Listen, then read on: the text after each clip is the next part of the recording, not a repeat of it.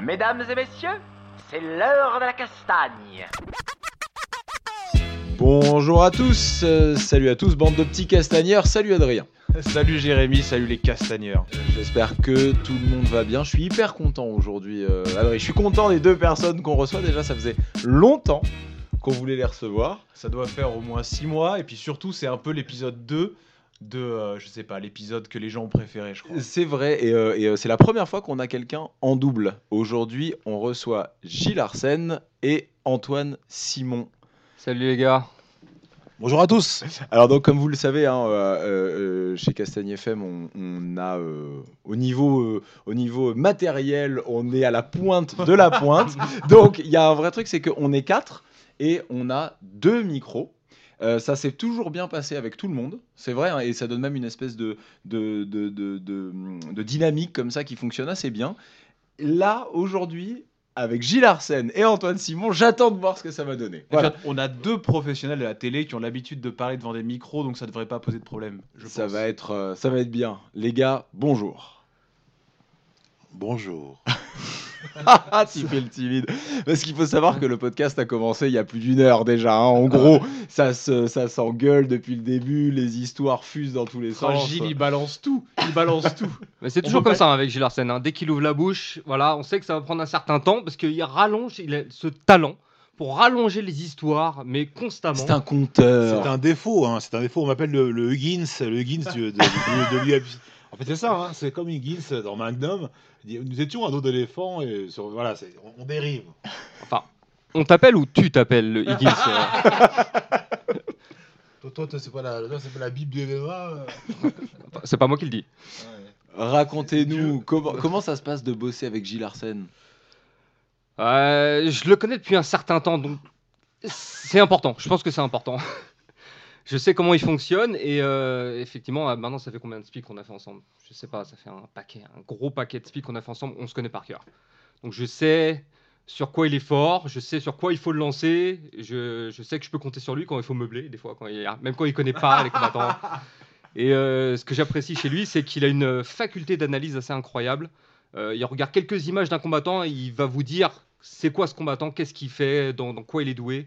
Enfin bon, il, qui me ça. regarde et qui me dit, tu vois, je suis pas le seul à le dire. Tu vois, il dit... il- Pourquoi il l'a dit déjà Je, je sais Non, pas si c'est ça. c'est que- pas vraiment ça qui euh, ça lui fait plaisir. Je sais pas si c'est ça que veut dire son regard. Moi, j'ai dit autre chose, mais bon, on, on continue, on continue. Et donc, et, et donc toi, euh, ça, ça fait combien de temps que vous bossez ensemble euh, pour RTL 9 à la base Et donc maintenant Non, non, non, non, non, non, oulala. non, non, non. Nous, on a commencé sur Combat Sport.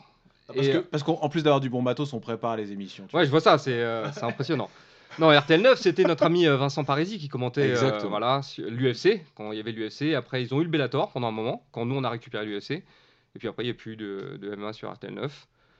Et euh, il y a beaucoup de gens qui s'en plaignent d'ailleurs, mais bon, on est content que ce soit euh, chez nous. Euh, Combat Sport, j'ai commencé sur la chaîne Combat Sport en 2012, quand la chaîne a débuté, grâce à Jean-Paul Maillet. Jean-Paul Maillet que je salue au passage.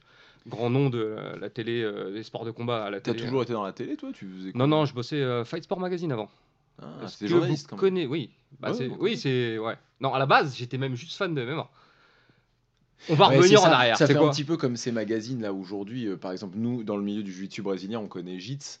Euh, parce que voilà, c'est pas forcément effectivement des journalistes, c'est des passionnés qui disent oui j'ai du temps, euh, oui ça me fait plaisir de parler de mon sport et, euh, et, euh, bon après payer ou pas ça c'est un autre problème, mais ça se fon- ça, ça, ça se monte comme ça un petit peu. Alors, le magazine. moi, j'ai quand même une chance. La différence, c'est que j'ai découvert le MMA très tôt. Donc, j'étais parmi les premiers fans. Donc, et quand je, suis un- quand je dis fan, c'est vrai fan. hein. Je suivais tout, je regardais tout. T'étais fan de Gilles Arsène ou pas? Bien sûr. J'avais pas de fan. J'étais peut-être son premier fan. Ça, c'est vrai. C'est- euh, un truc qui est revenu souvent après l'interview.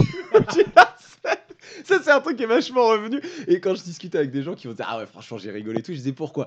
Ils disent Parce que j'ai jamais vu un mec qui répète autant de fois de lui-même qu'il est nul. Tu vois ce que je veux dire? Et ça, ça fait vraiment. Non, mais Gilles Arsène est une légende. Une légende. Leur vraie Ouais. légende. Non, c'est pas que je dis que je suis nul, simplement que euh, ce que je reproche à, pas mal de combattants, bon, c'est vrai qu'il y a un manque de reconnaissance pour, euh, pour beaucoup. C'est vrai qu'il y a. Voilà, donc ils ont. c'est un petit peu la nouvelle génération, euh, génération un peu nombri- nombriliste, hein, euh, les selfies et compagnie. Donc euh, voilà, ils sont tous, ils sont tous géniaux, ils sont tous incroyables. euh, voilà, ils ont. Et bon, euh, non, les gars, euh, être une légende, ça prend du temps. Il n'y a pas beaucoup de légendes. Déjà, être un bon combattant, c'est difficile. Donc, avant, avant de s'imaginer être une légende, il faut déjà être bon. Bon, on va revenir à la légende des journalistes de MMA. Excuse-nous. euh, Antoine. J'ai l'habitude, t'inquiète pas. donc je sais comment ça marche. Bref, euh, donc j'y suis fan très tôt et il y a eu un jour cette boutique, cette fameuse boutique Senshi Store, qui était la première boutique. Il y a juste les anciens qui connaissent ça. hein. Et Gilles connaît très très bien. Senshi Store, donc la toute première boutique spécialisée dans le MMA, dédiée On entièrement les au MMA. sous cellophane, Exactement, on vendait même des DVD pirates. Est-ce que je peux le dire maintenant, Gilles? On peut le dire. Quoi Des DVD. du combat de Gilles ou pas Des- Bref, on vendait des DVD du Pride, on vendait plein de choses, et il s'avère que Gilles Arsène, la légende Gilles Arsène, Arrête, qui, avait déjà, m'agace. qui avait déjà combattu dans les règles du MMA à Bercy, on s'en souvient, parce que c'était en 2001. J'habitais deux rues à côté. Voilà, il habitait deux rues à côté, donc il passait nous voir régulièrement. Voilà, c'est là qu'on a commencé à se côtoyer. C'était Voilà. en 2000-2001, c'est ça. Hein C'est lui qui vendait, vous avez vu, j'ai des, des DVD de mon combat. Je vous les vends pas cher. Mais d'ailleurs, vous rigolez, mais on a, en plus, on a vraiment vendu le DVD de son combat contre Sakuraba. On était les premiers à le commercialiser. Ouais. Ah, La vraie question, voilà, c'est est-ce que vous l'avez vendu? Est-ce que vous l'avez vendu? Bien sûr qu'on en a Oui. vendu. Euh, À l'époque, ça se vendait euh, du incroyablement. porno alors. Donc le combat de Gilles Arsène, euh, que j'ai suivi d'ailleurs en direct en play-by-play depuis euh, Paris, depuis la boutique Senchi sort. Je Vous étiez déjà bien. amis à ce Ouais, ouais, bien sûr, on se connaissait déjà très bien. Mais ce qui est intéressant d'ailleurs, c'est que justement, pour l'anecdote, quand j'expliquais un petit peu le, le, combat et tout ce qui s'est passé avant le combat, Antoine était au courant de tout ce qui s'est passé, quoi, parce qu'il il savait que j'ai été blessé, etc. Lui-même m'a dit, euh, oh c'est peut-être pas très sérieux de faire ça. Donc voilà, c'est en tout petit comité, les gens qui gravitaient autour de moi, voilà, Antoine en a fait partie. Donc était au courant un petit peu des secrets euh, euh, du déroulement de tout ça. Et et t'é- T'étais au courant, Antoine, de comment il a été balancé par Jérôme Le Banner pour aller, pour aller combattre? Parce que c'était ça aussi qui était quand même très rigolo. En fait, il- euh, que cette image qu'on a de, de Gilles au- assis au fond de la salle, juste en attendant et tout, et, et Jérôme Le Banner qui dit, hey, un peu pour rigoler, qui dit, hey les gars, moi j'ai quelqu'un là qui peut défier. Ça, c'est quand même magnifique. Oui, mais je vois pas, je vois pas ça comme ça, parce que je connaissais déjà Gilles, je connaissais sa relation avec le banner, donc il me parlait de tout. Dès qu'il avait une info, dès qu'il avait quoi que ce soit, il, il venait me le dire, quoi qu'il arrive. Donc je savais quelque part au fond de lui qu'il savait que ça allait se passer, même s'il fait genre il savait pas, je sais qu'il savait. N'est-ce pas, Gilles? Oui, le, seul problème qu'il y a, c'est qu'encore une fois, voilà, bon, ça a été. euh, bah, on va revenir encore là-dessus, mais bon, je, devais rencontrer Sakuraba sur, sur une première fois sur un combat. Là, j'étais pas préparé, pas blessé, enfin normal. Bon, ça aura pas duré longtemps non plus, mais voilà, ça aurait peut-être pas été le même combat en tout cas. Et donc, malheureusement, c'est pas fait. Et euh, alors que tout le monde était au courant, à huis, enfin, à- vraiment à huis clos, Patrick Lombardo, tout ça, euh, à l'époque. Rédacteur en chef du magazine Karaté Bushido et Combat Bushido. Donc voilà, et manque de chance, ça s'est pas fait à, à un mois du combat. Et malheureusement, il y a eu euh, bah, cette proposition, euh, comme il fallait euh, que Sakuraba fasse un combat un peu facile, euh, vu ses blessures. Voilà, ils ont repensé au petit français, voilà, Gilles Arsène, et puis donc ça s'est fait comme ça. Et d'ailleurs, et le, et le plus drôle, c'est que c'est- c'est dans la boutique Senchi Store que Jérôme m'a appelé et m'a annoncé qu'il voulait que je combatte Sakuraba. Et moi, je lis dans la boutique, ouais, euh, peut-être qu'ils ont, peut-être Antoine avait écouté au coin de l'oreille. C'est vrai que Jérôme n'a pas voulu que je le fasse, en disant, mais Gilles, je te le dis parce qu'on me l'a dit, mais je crois que c'est pas sérieux, quoi, c'est pas raisonnable. Et moi, j'ai insisté, j'ai crié en disant, si, si, je veux le faire, etc. Et bon. Et oui, une bonne, bonne, bonne punition. Et t'étais, t'étais- t'étais là, euh, Antoine, alors ce jour-là? J'étais là ce jour-là, donc j'ai tout entendu et j'étais bien sûr derrière Gilles. J'ai même cru en lui, moi je suis un believer, comme disent les Américains, je crois en tout le monde. hein. J'ai cru en Conor McGregor contre Mayweather, je, je veux y croire. Je veux croire T'aimes que les c'est- belles histoires. Voilà, j'aime les belles histoires, exactement. D'ailleurs, c'est ce qui m'a fait tomber amoureux du MMA, hein, bien sûr, toutes ces belles histoires, Royce Gracie et compagnie, bref. Et donc Senshi Store, depuis Senshi Store derrière, on est passé sur les DVD. Donc on a fait l'acquisition des droits du Pride. Bon, je passerai tous les détails techniques. Gilles appréciera. Et, euh, et dès lors, j'ai commencé à bosser sur les fascicules. Je ne sais pas si vous vous souvenez qu'il y avait des petits fascicules qu'il y avait avec les DVD où on parlait des combattants, il y avait des fiches techniques des combattants, des choses comme ça. Donc euh, c'est moi qui faisais tout ça en fait. Euh, à l'origine. Euh, après, j'ai commencé à faire aussi des commentaires sur certains DVD. Puis il y a eu le magazine Five Sport qui est sorti où j'ai commencé à bosser dessus. Donc on était dans un vrai groupe de presse cette fois-ci. Donc j'ai appris en fait le travail de journaliste auprès de professionnels en fait euh, pendant des années quoi. Mais toi, tu te destinais à quoi à la base? Euh, c'est difficile à dire. euh, T'étais pratiquant de sport de combat ou de sport de générale et tu t'es dit je veux en faire ma vie ou bon t'as suivi quelqu'un qui connaissait Non, non, j'ai suivi ma passion. C'était ma passion. Donc j'ai bien sûr, je me suis entraîné, j'ai essayé plein de choses au début, je me souviens, il n'y avait pas de cours en 95 de jiu-jitsu ou quoi que ce soit, donc on s'entraînait dans la rue quoi. dans la Non, rue. mais je regardais les vidéos de l'UFC, j'essayais de faire pareil avec mes copains, hop, euh, les clés de bras, les trucs, les positions, on essayait de comprendre des trucs comme ça. Je suivais l'actualité, j'ai été m'entraîner parfois chez Gilles. Je me souviens, on était au club là, dans le 12e à Doménil, non? Oui. Ouais, c'est ça, ouais. On avait fait un cours euh, une fois. Il avait dit que j'étais très très bon d'ailleurs, mais il s'en souvient pas. Étrange, étrange. Voilà, donc j'ai fait, j'ai été un peu partout. Bah, euh, recevoir des compliments de Gilles Arsène, c'est rare quand même, C'est- dur quand même. hein. C'est vrai, hein, c'est vrai. hein. Enfin, en off, oui. En off, c'est c'est plus facile. oui, oui, ça faut Voilà. pas qu'il y ait de témoins, tu vois. Mais bon, j'ai été, on me parlait de Flavio tout à l'heure euh, également en off, là. euh, donc j'ai été euh, pendant longtemps euh, l'élève de Flavio, parce que Flavio, je l'ai connu à l'époque de Senshi Store. J'étais l'une des premières personnes, lui, il vous le confirmera. hein. Flavio Santiago. Flavio Peroba, bien évidemment. Voilà, exactement. Euh, qui a importé la lutte à livrer en France, on peut le dire. Euh, eh ben, j'étais l'une des premières personnes. oh, Et d'ailleurs, on, on se souvient très bien, moi je me souviens de la première venue de Flavio, puisqu'il était venu à mon club, et on, on s'est Ah. entraîné. Non mais il était venu à la boutique, et ensuite Oui. on, on avait été s'entraîner au club. Oui, je me Voilà, souviens très bien. Sauf que quand il est arrivé de l'avion, on était les, parmi les premières Ah oui, personnes bien qu'il a, qu'il a vues en France. Non mais je dis ça pas par rapport à moi, je m'en fiche. Oui, bon, Mais- mais bon, on- on Non, non, attends, toi, de- t'as un peu râlé, t'as râlé quand il a dit il est venu s'entraîner au club. Qu'est-ce que c'est? Oui, il est venu, effectivement, il est arrivé à la boutique et après, il est venu s'entraîner au Ah club. oui, bah, je- voilà. Je remets les choses dans l'ordre, c'est juste ça. Il est passé par là et après, il est là. Enfin bref. Fla- Flavio a, t'as donc préféré toi à Gilles. Ah. Non, mais c'est ça, voilà, on, on comprend. En tout cas, contrairement à Gilles, moi, j'ai été au cours de Flavio. Donc j'ai pris des cours de lutte à livrer. T'en as pris combien des cours de lutte à livrer? Bah, euh, j'en ai pris au Brésil avec Chromado. Moi, Bon. Bang Merci monsieur. Puisque, puisque- puisque je m'entraînais au Brésil, entre autres à l'RFT, donc avec Chromado. Voilà, Bon, bah voilà. Voilà merci. euh, Mais t'as pas Antoine. cours avec Flavio, merci. Ah, Flavio est très bon, justement, c'est un regret. De toute façon, Flavio, c'est quelqu'un au début que bon, on s'entendait pas très bien, parce que c'est quelqu'un un peu fermé, puis moi aussi, je pense que j'ai un petit côté con Oui, aussi. euh, Et c'est vrai qu'à. Parce que moi, avec moi, ça à- passait à- très bien tout de suite. hein. Non, non, mais avec le temps, finalement, on s'est rendu compte, je crois, hein, Flavio nous écoutera peut-être, qu'en fait, on avait quand même des points communs. Et que finalement, bah, avec le temps, bah, on a commencé à s'apprécier. Puis sur beaucoup de principes et beaucoup de valeurs, on est assez d'accord. Bah, notamment sur le passage de grade, hein, parce qu'on en parlait tout à l'heure aussi euh, entre nous.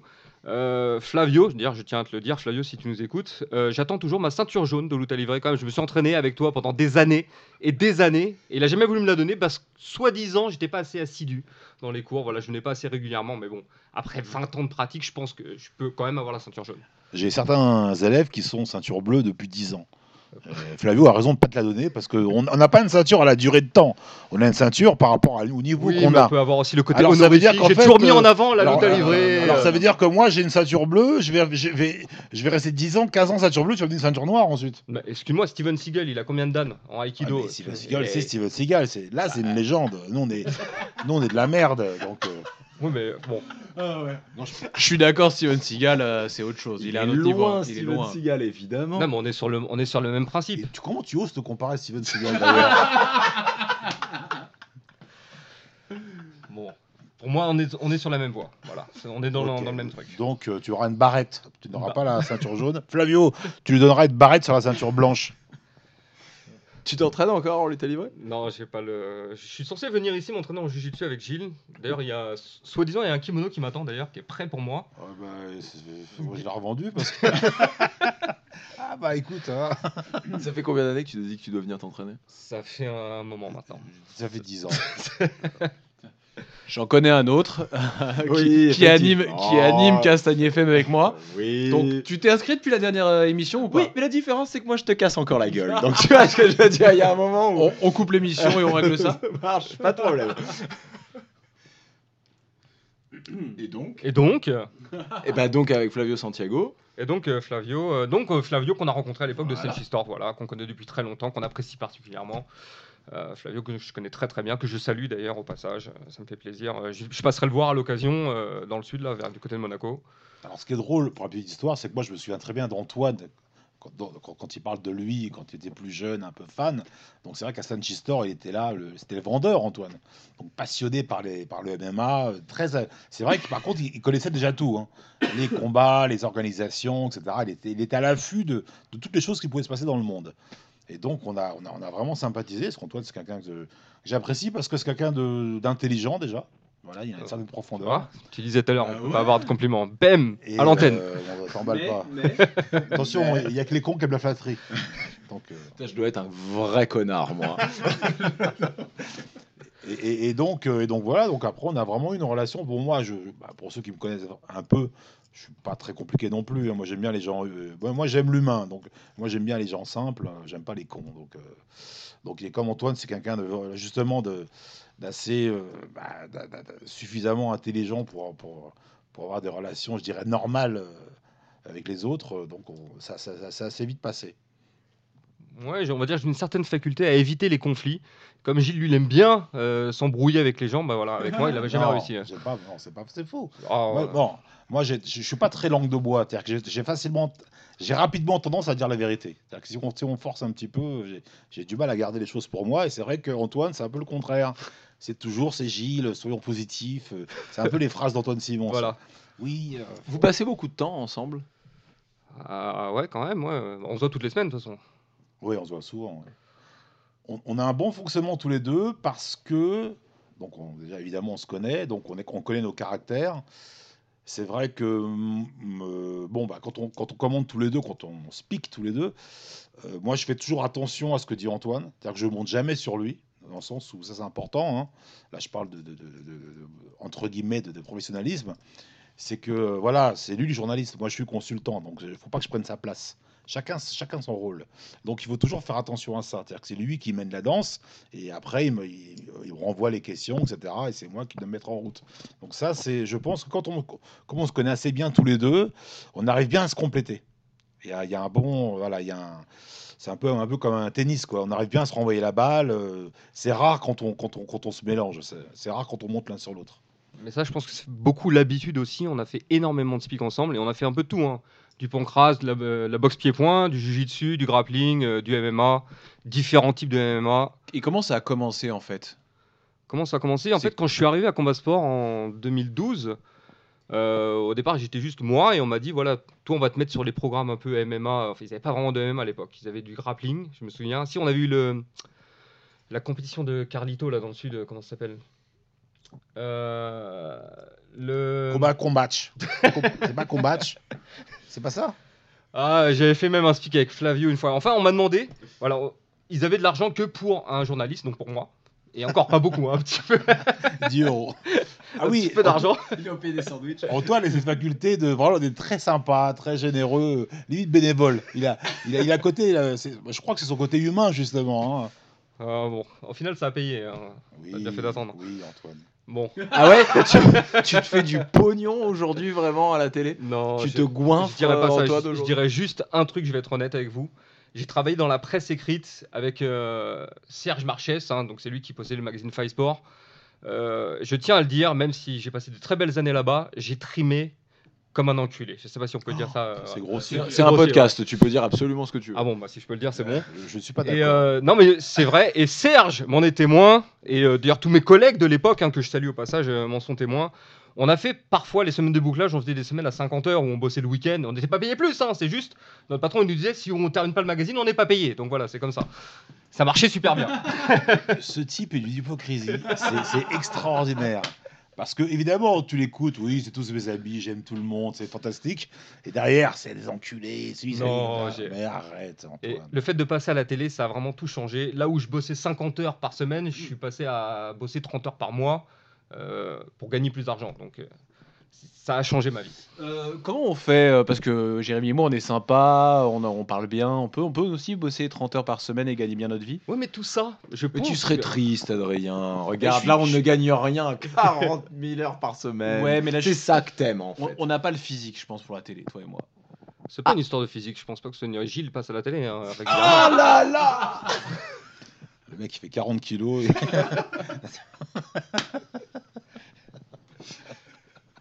Ouais, N'empêche que voilà, on y est. Mais je pense que la, chance qu'on a, c'est qu'on était là depuis longtemps. On est là depuis le début et on connaît tout le monde. Il y a très peu de gens dans le milieu du MMA qu'on ne connaît pas, à vrai dire. Euh, entre ceux qu'on commente, donc même si on les connaît pas directement, on les a commentés une fois. Gilles, je vous le dis, sa faculté euh, magique, là, il les voit combattre une fois. Euh, on les revoit trois ans plus tard. Ah, je me souviens de lui, il avait fait ci, il avait fait ça. Je sais pas comment il fait ça d'ailleurs. J'ai un cerveau. Oh, tu fais le mec simple. Euh, Gilles, tu fais le mec simple. Non, mais euh, franchement, hon- honnêtement, euh, moi je suis content de travailler avec Antoine à la télé. Et, euh, et là, je parle vraiment pour les gens du milieu. Parce que, et ça, je, les gens du milieu qui me connaissent, avec qui je, je parle régulièrement, à chaque fois je leur dis et je leur répète. Je suis content de travailler avec Antoine à la télé parce que j'aime mettre en avant les gens du milieu parce que je sais ce que c'est d'être un combattant, je sais ce que c'est de pas avoir de reconnaissance, s'entraîner, de souffrir. Voilà, donc euh, justement, j'insiste là-dessus toujours. Et il faut défendre tous ces gens-là qui font ce sport. C'est pas de, là, je fais pas du, politiquement correct ou non, j'ai rien à gagner à faire ça. Mais justement, je me bats pour ces gens-là. C'est pas pour la télé que je le fais, c'est pas pour faire plaisir au, au, au- l'audimat, je gagne rien. Mais vraiment, voilà, c'est ce qui est important, c'est connaître les gens, comme le dit Antoine, c'est-à-dire que les gens qui font du, qui combattent en pancras, en dessus, à force, on les connaît les nationaux, parce qu'on les voit tout le temps combattre, recombattre, recombattre. Donc, on voit des carrières qui se créent. Et comme je dis souvent euh, en, en pancras, surtout chez Hatch, chez Hatch, c'est vrai que ça quand même fait quand même plaisir de voir des jeunes qui ont commencé chez Hatch et un jour qu'on retrouve à l'UFC. C'est quand même extraordinaire. Et on, les a commentés. Et ensuite, on les combat, les commente à l'UFC. Donc, c'est important, ça. Et, et on, et on se doit, nous, journalistes français, je dirais, de toujours, bah, justement, sans, sans faire de chauvinisme, hein, mais vraiment d'être un petit peu les, les- porte-parole de tous ces gens-là. Parce que, parce que ça les aide, parce que c'est difficile d'être un combattant. C'est un choix de vie, c'est un sacerdoce. Et donc, euh, voilà, il, faut euh, voilà, d'autres rôles. En plus de commenter ce les, les combats, c'est vraiment de, de les mettre en avant. Ah, C'est très bien dit, euh. C'était passionné, ça. Ah ouais, c'est vraiment. On sentait presque qu'il s'énervait là. Ouais, J'ai reculé moi sur mon siège. Ça va être compliqué de repartir derrière. toi. Donc toi, en tant que, journa- en tant que, en tant que journaliste, tu t'es dit, je vais faire appel à euh, Gilles Arsène parce On m'a que... demandé de faire appel à des consultants, de trouver des consultants qui, qui accepteraient bénévolement de m'assister dans les commentaires. Non, le premier commentaire que j'ai fait, c'est pas avec lui déjà. Ouais, mec, La euh, première fois, Mais C'était pas ça du tout ma question, hein. t'as Ouais, vu, t'es juste là pour on nous contredire, c'est euh, incroyable. On peut s'intéresser à Antoine Simon. Après, je vais arriver sur le passage de Gersen qui arrivait bien après. Qui arrivait bien après sur la Même chaîne. Pas après, je, je, servais le café, j'étais rien, je, je faisais le ménage, je ne me souviens pas. Et donc, je me souviens très bien pour le premier, euh, le premier commentaire que j'ai fait pour la chaîne, c'est avec Flavio, justement. Parce que c'était un truc de Pancras dans le sud. Et ça m'énerve de pas retrouver le nom. Parce que c'était quoi ce site? Il y, avait, euh, il y avait deux sites à l'époque. Il y avait Ikuza et c'était quoi l'autre site? Kakuto Non, pas Kakuto, euh, Euh, Pas Kakuto. euh, euh, Web Martial. Mais non, Non. ouais, Marcel, c'était avant. Ah oui, bah, je suis vieux, moi. Non, euh, vous, m'aidez- vous nous aidez pas. hein, euh, je Ah non, parce que nous pour le coup, yeux, euh. nous pour le coup, on est jeunes. Alors attends, un site internet qui parlait de sport de combat? Ouais, de MMA, il y avait que deux sites. Il y en avait un dans le sud. France Fight Non, Ah, c'est- non, là, là, j'en ai aucune idée pour le coup. hein. C'était euh, l'équipe de. euh, oh, Bah, le c'est MK très- Légion. MK Légion, c'était qui Ce qui est très rigolo, Marseille. c'est que Ouais, Marseille. c'est que Ikuza, ça me dit quelque chose. C'est-à-dire Oui. que c'est un, c'est un Ikuza, site quand que même. je connais. Oui, Kusa.fr. Bah, il- en fait, le truc, c'est- C'était le site de référence quand même. Ça a été longtemps le site de référence. Ouais. Ikuza. D'ailleurs, est-ce qu'il y a encore, est-ce qu'il y a un site de référence maintenant? Bah, maintenant, c'est les, les réseaux sociaux. hein, les sites, ils ont été. euh, Ils les ont- sites n'existent plus maintenant. C'est Il n'y a, il y a pas d'institution, je pense, euh, dans le MMA ou, euh, ou dans le Jiu-Jitsu Bah, grappling. en France, en France, parce qu'aux États-Unis, il y en a quand même. Ouais, mais tout passe par les réseaux sociaux maintenant. C'est les groupes Facebook ou Ah, les pages il y, a Facebook. des- il y a des- il y a des- il y a des sites quand même, comment il s'appelle le MMA League ou un truc comme ça, la MMA. il y en a- MMA for Fight MMA, MMA for Fight, exactement, exactement. Mais qui, a, qui, a un, qui a un site, un blog, j'imagine. France Fight aussi, non Ça existe encore Ça, je sais pas si ça existe encore. Mais tu consultes ça, tu regardes ou tu regardes leur page Facebook. C'est ça le truc. En vrai, c'est les réseaux sociaux que tu regardes pour avoir des nouvelles. Est-ce que ouais, si c'est vrai, ou alors tu sais, tu, tu tapes aussi dans les recherches, dans la recherche Google basique et ça peut te renvoyer sur un site. Je, là, je oui, là, ce que je veux dire, c'est que effectivement, peut-être qu'aujourd'hui, c'est pas genre tu vas sur Google, tu tapes le, tu tapes le nom du, euh, tu tapes le nom du truc et tu vas vous consulter le blog. C'est en cherchant une réponse que tu es balancé sur le blog. Ça, je suis assez d'accord avec toi. C'est vrai. On vous a laissé le temps de retrouver le nom ou vous êtes vraiment Non, trop vieux? on Non, rien. Hein. Parce que vous avez pris trop de coups, les gars. Nous aussi, on peut combler pendant longtemps, il a pas de ah ouais, on est maintenant, on est devenu Non, mais bon, euh, bref. super doué. Mais bref, donc j'ai commencé, voilà, j'ai pris différents consultants à qui j'ai proposé, donc des gens que je connaissais déjà, euh, à qui j'ai proposé de commenter gratuitement en espérant que ça débouche sur quelque chose. Donc je me souviens, il y a eu euh, Grégory Bouche-Lagame à qui j'ai proposé de faire plusieurs trucs, et, euh, Loïc Pora, j'ai proposé aussi deux, trois trucs, Flavio, bien sûr, Christophe Chapuis, vous connaissez Christophe Triso Euh, Qui d'autre euh, oh, Grégory d'ailleurs, je coupe, qui fait beaucoup de choses. Je vois souvent Grégory euh, au club, moi. Bonjour, bonjour Greg. Et donc euh, Grégory euh, qui fait souvent maintenant des, des- des- des vidéos, des podcasts aussi euh, pour YouTube. Donc euh, Ça fait un moment allez qu'il le voir. déjà, non ouais, ouais. Il est très régulier. Et c'est toujours très sympa. Ouais, hein. ouais. Redonnons bien le. C'est c'est quoi qu'il faut regarder? Bah, c'est Karaté Bushido, c'est sur les vidéos de YouTube de Karaté Bushido. Grégory. Ouais, Ouais, c'est- ça c'est vrai pour le coup, c'est une des bonnes chaînes euh, YouTube qui parle euh, francophone, en tout cas française même, qui parle de, qui parle de, de MMA, du jiu-jitsu, etc. Donc allez le voir, c'est assez sympa, ouais. Et, euh, et parmi donc tous ces gens que je connaissais, je crois que j'étais sur un événement une fois et euh, j'ai croisé Mohamed Temar et il m'a dit ah il y a Gilles qui est là-bas et euh, donc j'ai dit ah je suis parti voir Gilles j'ai dit Gilles est-ce que tu veux faire euh, un commentaire avec moi est-ce que tu veux faire un commentaire avec moi? C'est c'est pas payé bien sûr mais euh, ce serait sympa et Gilles a dit ouais ok Alors, la première fois que j'ai fait des commentaires, c'était avec Jean-Paul Maillet, Monsieur Maillet.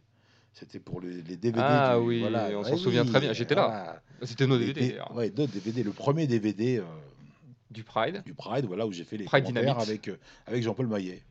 Et euh, donc, bon, euh, j'ai pas grand souvenir de. de- si on se souvient quand même de cette anecdote euh, Si. Ah oui, euh, oui. Le, le mensonge. le mensonge Non, parce qu'à un moment donné, bon, c'est vrai que c'est. Non, mais c'est tellement gros que on peut en parler parce que c'est drôle. C'est que durant, parce qu'en fait, voilà, c'est le DVD du, du Pride Dynamite et j'étais présent au Pride Dynamite avec Jérôme, le banner, qui boxait. Et donc, et je faisais les commentaires avec Jean-Paul Maillet de l'événement. Et donc, durant nos commentaires, je dis à Jean-Paul Ah, Jean-Paul, je vous laisse parce que là, je dois rejoindre Jérôme sur le ring. Genre, bon. euh, Je- Saitama, euh, voilà, Japon, donc euh, ok, à tout à l'heure, Gilles. Et, et après, je reviens, oulala, là là, quel combat. Enfin bon, bref, c'est c'était tellement gros que je sais pas si les gens ont, y ont cru une seconde ou pas. Parce que vous, vous étiez à Paris ouais et potentiellement ils te voyaient euh, sur le coin. ring. Ah la vieille arnaque à deux balles Genre karaté, c'est donc le magasin qui vous auriez envoyé, euh, qui vous aurait envoyé au Japon. euh, C'était ça le- l'arnaque en fait, pour lequel vous faisiez les DVD. Non, en fait, les Mais DVD, non. non, non, non. Alors, ce qu'il faut Non. savoir, c'est qu'il y avait la boutique et que le, le patron de la boutique, qui s'appelait euh, Grégory Huot. Grégory Huot, ouais, il a dit ça avec un petit sourire. Oui, On salue Greg hein, au passage. Oui, quand même, il a est fait pas beaucoup pour le MMA. Il est Quand pas même. méchant. Il a, il a fait beaucoup pour le. MMA. Tu peux pas dire euh, le contraire. méchant. Oui, bon. Il connaissait un mec qui bossait, avec- qui bossait dans le cul à l'époque. On peut le dire. hein. Oula. je pense qu'il ne s'en cache pas. Il est grossiste. Non, mais dans le porno, écoute, pourquoi dans le cul, dans le porno? N'empêche que il s'appelait Serge Marchès, donc il bossait dans la presse, on va dire, et c'est lui qui avait rendu ses lettres de noblesse à Hot Vidéo, à la grande époque de Hot Oh, Vidéo. Je vois pas Voilà. du tout. Tu connais toi Ça me dit rien du tout. Déjà le porno, c'est Je quoi sais pas, je sais pas du tout. Alors, D'ailleurs, je tiens à dire au passage, je l'annonce quand même, c'est quand même Serge qui a trouvé le nom de Tabata Cash. Oh, quoi. qu'on Quand même. Salue d'ailleurs. hein, nous est-ce que t'as déjà longtemps- commenté des combats de jeunesse? Tabata, ah, c'était la plus belle. hein. Ah, attention, Julia Chanel était belle aussi. hein. Les deux, je crois que. Non, Ça fait bizarre d'entendre des noms comme ça. J'ai l'impression que ça fait des années. Bon, déjà parce que l'intérêt pour le porno diminue quand même avec les années. Mais de, de- de retrouver des noms comme ça, euh, ça renvoie des années en arrière. Ouais, Tabata Cash et Julia Chanel. C'est une certaine époque. hein. Je pense que la moitié des gens qui nous écoutent ne doivent, vont faire des recherches sur Internet. Ouais. Bah, ils peuvent, hein. Il y, a- il y a Brigitte Lay avant aussi, hein, si on veut. Bon, là, on était vraiment petits. Même nous, on était petits. Ouais, non, là on n'avait pas le droit de, on n'avait pas accès là, on n'avait pas accès là, Brigitte Lahaye. Bref. Donc, haute vidéo Ouais, à donc, déboucher bref, sur le bref. Pride. Et lui, il- je me souviens très bien, je sais pas si, bon, Serge, raconte ton histoire aussi, hein, tu m'en voudras pas. Il avait une idée de génie, il avait acquis les droits de la vidéo euh, porno de Pamela Anderson, qu'il avait rendue en France, il s'était fait des couilles en or. Et grâce à ça, il avait monté sa propre boîte, et grâce à ça, il a pu racheter les droits du Pride. La sextape avec euh, Tommy Lee sur le bateau. Exactement, exactement. C'est lui qui l'a distribué en France. Enfin, attends, attends. Enfin, je veux dire, non, je sais pas du tout de quoi on parle. Je- on m'a dit. Non, mais imaginez quand même l'histoire. C'est grâce à la sextape de Pamela Anderson qu'on a eu les droits du Pride en France. Mais attends, mais c'est, c'est comment c'est possible Enfin, c'est-à-dire que Pamela Anderson elle touché de l'argent là-dessus? Oula. Ouais, bah, ah oui, ça entend que dans la- dans la merde maintenant. Bah, soyons très clairs. Si tu touches des droits, Non, non, non, il a acquis les droits Mais pour la comment? distribuer en France. Pour mais distribuer qui la les vidéo vend, en ces France. droits Hein? Qui, qui vendait ces droits-là? Ah bah c'est les Américains. Après, je sais pas qui avait eu les droits de cette vidéo. euh, Ouais, là, ça fait un peu théorie du complot, mon Maintenant- pote. hein. Je suis désolé, tu donnes pas de nom, c'est pas Mais d'où comment ça. Il suffit de chercher sur internet. euh, il Pamela. Anderson sextape. Allez, c'est, parti. Allez, allez. Alors, euh, Pamela, je t'aime. hein, donc, si jamais tu nous écoutes. En plus, c'est là en France. euh, Regarder, ça vaudrait le coup regarder. Hop, là, je vais regarder tout de suite. Tiens, hop, là, je suis sur le coup. T'as tellement occupé. Stop, stop. Continuez, s'il vous plaît. Non, mais quelque part, en fait, Gilles a raison. En fait, c'est grâce à Pamela Anderson qu'on a du MMA en France, qu'on a eu du MMA en France au début des années 2000. C'est magnifique. C'est magnifique. En fait- c'est tout- toute notre jeunesse de, de- de jeune homme entre le, le- entre le cul et le MMA. C'est c'est, euh, tout- tout- tout- c'est complet. Voilà, c'est beau. En fait, tout ça paraît logique, tout ça est lié. Mais c'est fou comme histoire. C'est fou comme histoire. C'est ouais. fou comme histoire. Moi-même, je savais pas que ça s'était passé comme ça. Maintenant que j'y repense. Enfin bon. Donc, il a acheté les droits du Pride. On a commencé à distribuer les DVD du Pride. On a arrêté la boutique parce que ça servait plus à rien. Et euh, les DVD du Pride marchaient du tonnerre. Et euh, Gilles a fait plusieurs commentaires. Après, ils sont un peu chamaillés avec euh, certaines personnes, comme d'habitude. J'allais dire, dire. ça- on commence à voir un truc euh, récurrent là. hein. Voilà, donc on s'est on s'est un peu éloigné. Puis il y a eu aussi ce combat au Pride qui l'a beaucoup miné, on peut le dire. Ah oui, Ça, euh, voilà, c'était c'était dur pour lui. Je voyais, moi, moi j'étais derrière lui en plus, je me souviens très bien. J'étais le premier déçu, je m'en souviens. C'est c'est gentil de la part d'Antoine parce que entre tous les gens qui m'ont eh, qui m'ont craché dessus, qui m'ont dit que j'étais une merde, enfin le monde entier a dit que j'étais une merde. Et donc et donc c'est c'est vrai que tous ces gens-là, évidemment, pas une seconde, ils se sont dit bon. euh, je sais pas, c'est comme un être humain, le type. euh, peut-être qu'il a, ça, peut-être que, peut-être que bon, il a pris Attends. des coups dans la gueule. En ça, plus, c'est euh, un vrai débat, mais je crois qu'on en a parlé la dernière fois. Le public du MMA, c'est une vraie saloperie quand même. C'est-à-dire que le mec, co- comme, non, comme, mais, euh, comme en- les gens font deux combats par an, tu passes de superstar à t'es nul. Encore une fois, après, moi j'ai toujours dit ça, j'ai toujours assumé, même si ça fait mal, parce que, quand je dis toujours, quand tu es professionnel, quand tu es payé pour combattre, tu assumes le bon et le mauvais. Quand tu gagnes, ah, tu es heureux, hein, tout le monde dit que tu es, un un héros, et quand tu perds, bah, tu as perdu, et quand tu fais un mauvais combat, bah, tu as été mauvais. Et, Ouais. et là, j'ai simplement été mauvais parce que, évidemment, j'avais pas le niveau pour ce type-là, ça c'est sûr, parce que j'étais impressionné par le, par, sur le moment, euh, voilà, j'ai perdu mes moyens. Et bon, bah tant pis, c'était, c'était- il fallait pas le faire à ce moment-là, je l'ai fait. Et c'est pas, là, on est dans la réalité, on n'est pas dans les films. Et donc, euh, donc j'ai ramassé, quoi. Et donc, c'est vrai que ça, ça a un peu brisé ma carrière. Et puis, euh, bon, bah, les gens derrière, euh, tout le monde, hein, les collègues du MMA, tout le monde. ah là là. Et donc, Antoine a fait partie des rares personnes de, de mon entourage à, à me soutenir. Bon, à pas dire que j'ai fait un beau combat, mais bon, à, voilà. euh, À dire quand même qu'il comprendre fallait. euh, un petit peu que ouais. c'était pas facile pour moi de, de- de ce que je vivais, quoi. Bah évidemment. Merci Antoine. Oh là là. De rien, Gilles. Même si après, tu t'es quand même un peu éloigné, t'es parti un peu dans ton trou euh, pendant quelques années. Là, on t'a plus, euh, on t'a plus vu. euh, quand on est Bah parti non, sur. dans mon trou, non, j'étais au Havre avec Monsieur Le Banner, donc euh, j'étais pas vraiment dans mon trou. Ouais, mais t'as pas fait grand chose. Tu t'es un peu isolé. Bah, le problème, c'est qu'encore une fois, on va revenir là-dessus, et tu le sais, parce que ça, peu de gens euh, bon, bah, euh, le savent, c'est que c'est vrai que moi, je voulais évidemment euh, recombattre directement après. Et j'ai tout fait pour, je me suis entraîné, bon, et malheureusement, c'est pas fait parce que bon, je pense que Jérôme avait d'autres priorités en tête, enfin sa propre carrière déjà, et puis aussi, je peux comprendre que c'était pas facile de me revendre après euh, le très mauvais combat que j'avais fait. Donc tous ces- toutes ces choses ont fait que j'ai pas, j'ai pas eu la chance de pouvoir recombattre après, même s'il y a eu deux fois euh, où j'ai eu la possibilité de le faire aux Heroes et manque de chance, euh, ça a capoté au dernier moment et donc bah, finalement, même à l'époque, je commençais à être un petit peu vieux, hein, j'avais- j'avais 35 ans. donc après le Pride, hein, pas au Pride. hein. Et donc, donc à l'époque, à 35 ans, déjà, ça commençait à sentir la fin. Et je, je voyais, j'avais pas trop d'options pour combattre. Et comme je faisais quand même partie du team Le Banner, donc c'était aussi au team Le Banner de gérer tout ça. Ah, c'est pas, voilà, c'est pas de la faute de Jérôme, mais il était quand même responsable en tant que boss de l'équipe de me trouver des combats, etc. Donc s'il n'a pas pu le faire, il y a peu de chances que je le fasse moi.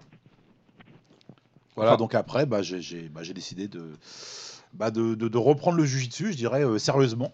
Voilà, de, de recommencer les compétitions. Et bon, bah, ça s'est plutôt bien passé parce que c'est un peu grâce à ça que je me suis, je me suis ensuite rebondi, je me suis relancé. Est-ce que t'as pas envisagé pendant un moment de reprendre ta carrière ou de faire un combat d'adieu? Oui, bien sûr, plein de fois. Parce que je me souviens très bien que Hatch m'a appelé une fois Ouais. J'étais à Fight Sport, je m'en souviens. Et il m'a dit Ouais, il y a Gilles qui voudrait combattre.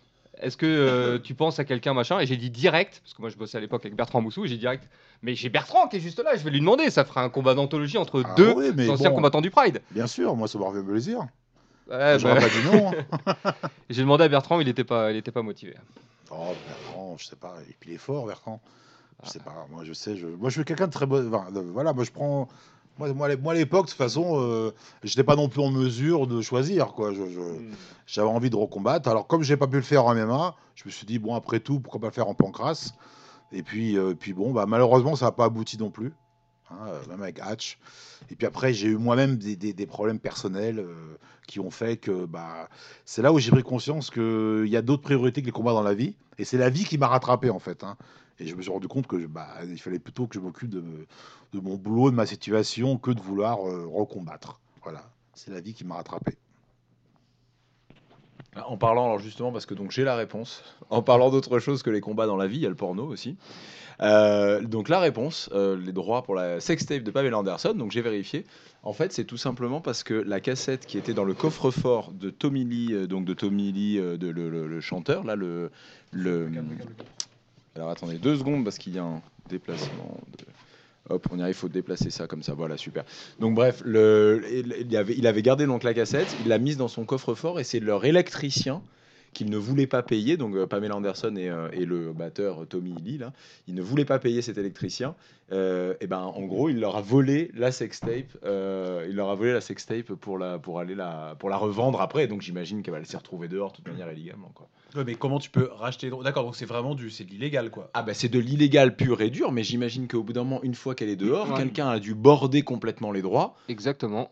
Tu vois ce que je veux dire Et C'est après, bah, marche de toute et manière. une fois que ça sort du pays, Et bah, puis- quelque part, t'en fais ce que Et tu puis veux. elle, tu vois. plutôt que de voir sa vidéo euh, diffusée illégalement partout, Autant elle la toucher de l'argent dessus. Donc tu crois qu'ils ont touché de l'argent tous les deux là? Bah bien sûr, c'est C'est obligé, génial. C'est obligatoire. Comme euh, Kim Kardashian, comme euh, Non, Paris mais- Hilton, comme tout le monde. euh. Oui, mais ça c'est longtemps après. Oui, Elle- mais tu elle, sais, il c'était pas suffit d'aller voir le exprès. voleur. Il suffit d'aller voir le voleur et de lui dire, voilà, la personne qui a volé machin, et de lui dire, ok, très bien, maintenant t'as touché combien sur ça? Moi, je te fais un, mi- un procès main et je touche tant. Et voilà, et euh, quelque part, il y a un arrangement, les deux, les deux, trois sont contents, et ça permet d'avoir le MMA en France. Voilà, exactement. non, mais c'est quand même, c'est quand même plutôt cool. C'est quand même plutôt cool. Exactement. Et puis euh, vous pouvez vous retrouver à commenter, euh, à commenter euh, les DVD. voilà, c'est ça.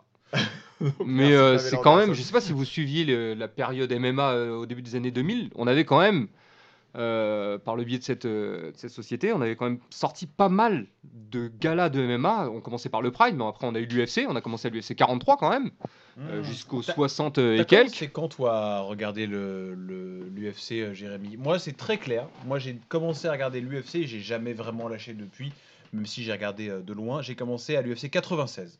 Et c'est à l'UFC 96 que j'ai vu ma première soumission sur un, gars. Il y a un combat. C'était genre un, un Polonais ou un truc du genre qui avait fait un peu du catch. Et genre qui avait, avait vraiment une espèce de tête un peu bizarre et qui avait fait une Kimura, je crois. Je me rappelle très bien. Et, euh, et c'est la première fois que j'ai vu ça et j'ai fait waouh, c'est génial. Et moi, j'avais eu un- une espèce d'aver. La première fois que je l'avais vu, je me rappelle très bien. je- je- J'étais euh, vraiment jeune, puisque je pouvais même pas louer des cassettes par moi-même. Non, non, attends, tu... je vois que tu te marres, euh, Gilles. Mais je pouvais même pas. Non, on, est... on a passé le porno, hein, c'est terminé. hein. Là, on est vraiment. Là, je parle de la cassette de l'UFC. euh, D'a- D'ailleurs, je n'ai pas intervenu durant la. je- Tu n'avais rien dit. et, euh, et donc j'avais euh, j'a- j'avais euh, j'avais loué celle-là, plus ou moins en demandant à la personne qui louait, au responsable de la boutique. Et j'avais pas demandé à mon, à mon père qui m'avait accompagné pour récupérer une cassette. Et ils avaient des amis ce soir-là. Et j'avais regardé la cassette et je me rappelle parce qu'il y avait la table qui était derrière et je voulais pas qu'ils me voient regarder ça. C'était l'UFC 1 hein, qui donc était, qui était d'une violence inouïe parce que bah pas de règles, des coups de tête et des trucs comme ça. Et, et je- à chaque fois qu'il y avait un déplacement dans la donc je voyais j'avais la vision de la télé comme ça derrière la télé mes parents dans le salon avec leurs amis de machin et à chaque fois qu'il y avait quelqu'un qui se déplaçait et qui éventuellement pouvait le voir en angle je changeais en fait je coupais comme comme un porno Mais c'est que c'est marrant que tu dis ça parce que la première vidéo que j'ai regardée c'était en 94. Moi, c'était devait être la même vidéo. C'était l'UFC 2 en fait, hein, parce qu'il n'y a pas eu la vidéo de l'UFC 1. il n'y avait pas la vidéo de l'UFC Non, c'est l'UFC 2 directement parce qu'il y avait un résumé de l'UFC 1 au début de la vidéo. Je sais pas si tu te Exactement. souviens. Et euh, j'ai regardé la et vidéo. quand j'ai regardé ça je me suis dit putain c'est comme dans les films de Van Damme un truc ils ont de fait fou. venir les meilleurs Voilà, combattants du monde les films de Van Damme, et exactement. comme tout était dans le noir tout était Et sale, j'ai ça fait exactement comme toi. J'ai regardé la vidéo une, une fois en entier. Après, j'ai re-regardé une deuxième fois à la suite. parce Exactement. Et je regardais des dès que mon père passait, je me souviens très bien, dès que mon père passait, je me suis dit, je vais quand même couper parce qu'il va me dire, c'est quoi ces conneries que tu regardes, des trucs comme ça. Donc j'ai préféré couper quand il passait pour pas qu'il voit ce que c'était. Et dès qu'il re- re- se repartait, je remettais la vidéo, c'était un truc de fou. Mais à quel moment t'as commencé à suivre vraiment? Parce que là, t'étais gosse, machin, mais il y a bien un moment où tu t'as accroché le truc plus tard, non? Alors il y a un truc qui est très rigolo, c'est que moi, j'- alors j'ai, j'ai, euh, bon, j'ai jamais été très télé, je lis beaucoup, tu vois ce que je veux dire, je suis plus dans les Vas-y, vas-y, remballe. Non, mais j'ai jamais été, j'ai jamais été un féru d'internet. J'ai jamais, euh, j'ai jamais regardé beaucoup la télé. J'ai jamais suivi les choses comme ça. Bon, bon, pour plein de raisons, c'est pas. Et euh, et et euh, bah, en revanche, j'ai toujours fait du sport. Et le sport m'a amené au jiu-jitsu brésilien.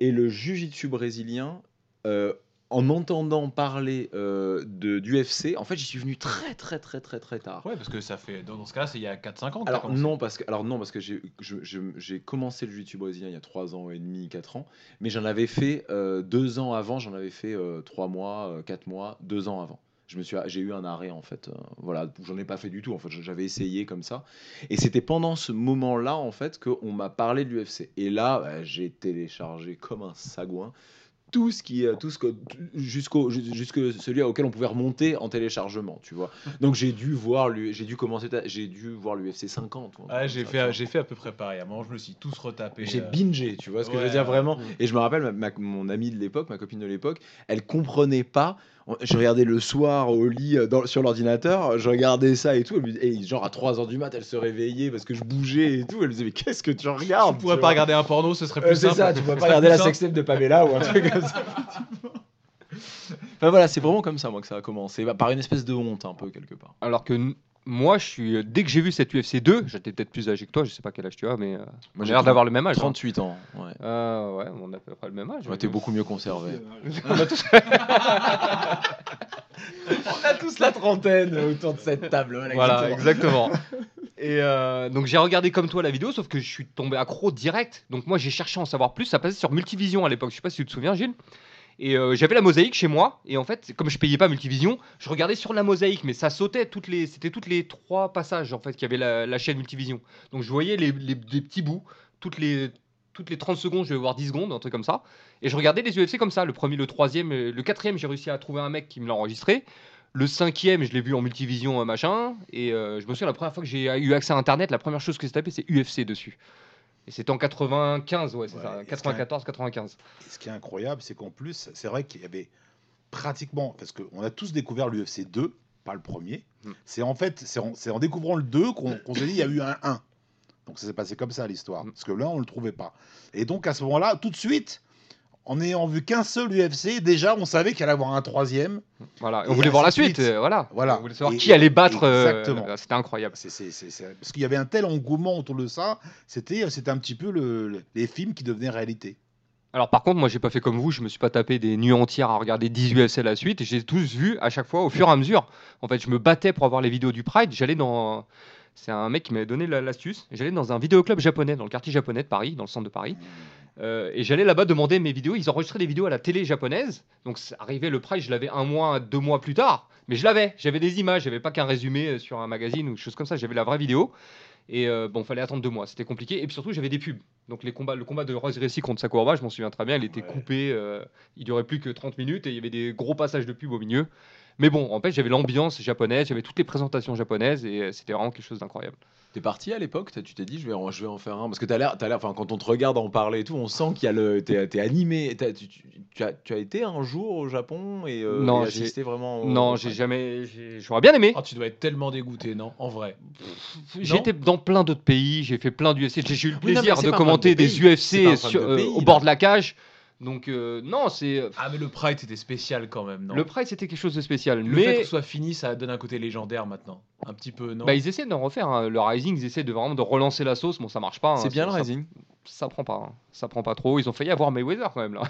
Ouais, j'ai pas mal, hein. failli, enfin, bon. non, mais ils l'ont fait à la japonaise. Ils On ont sait comment en fait, il marche Mayweather, japonais. il Ils a invitent quelqu'un pour faire une photo. euh, et dû derrière, ça annonce des là-bas.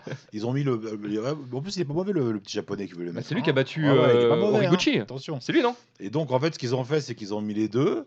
Et puis, ils ont, ils ont dû faire une photo. Puis, les Ouais. Japonais sont très malins. Donc, après, ils ont Ouais. commencé à. Peut-être un éventuel. Enfin, ils ont, ça a été une espèce de fantasme qu'ils ont projeté.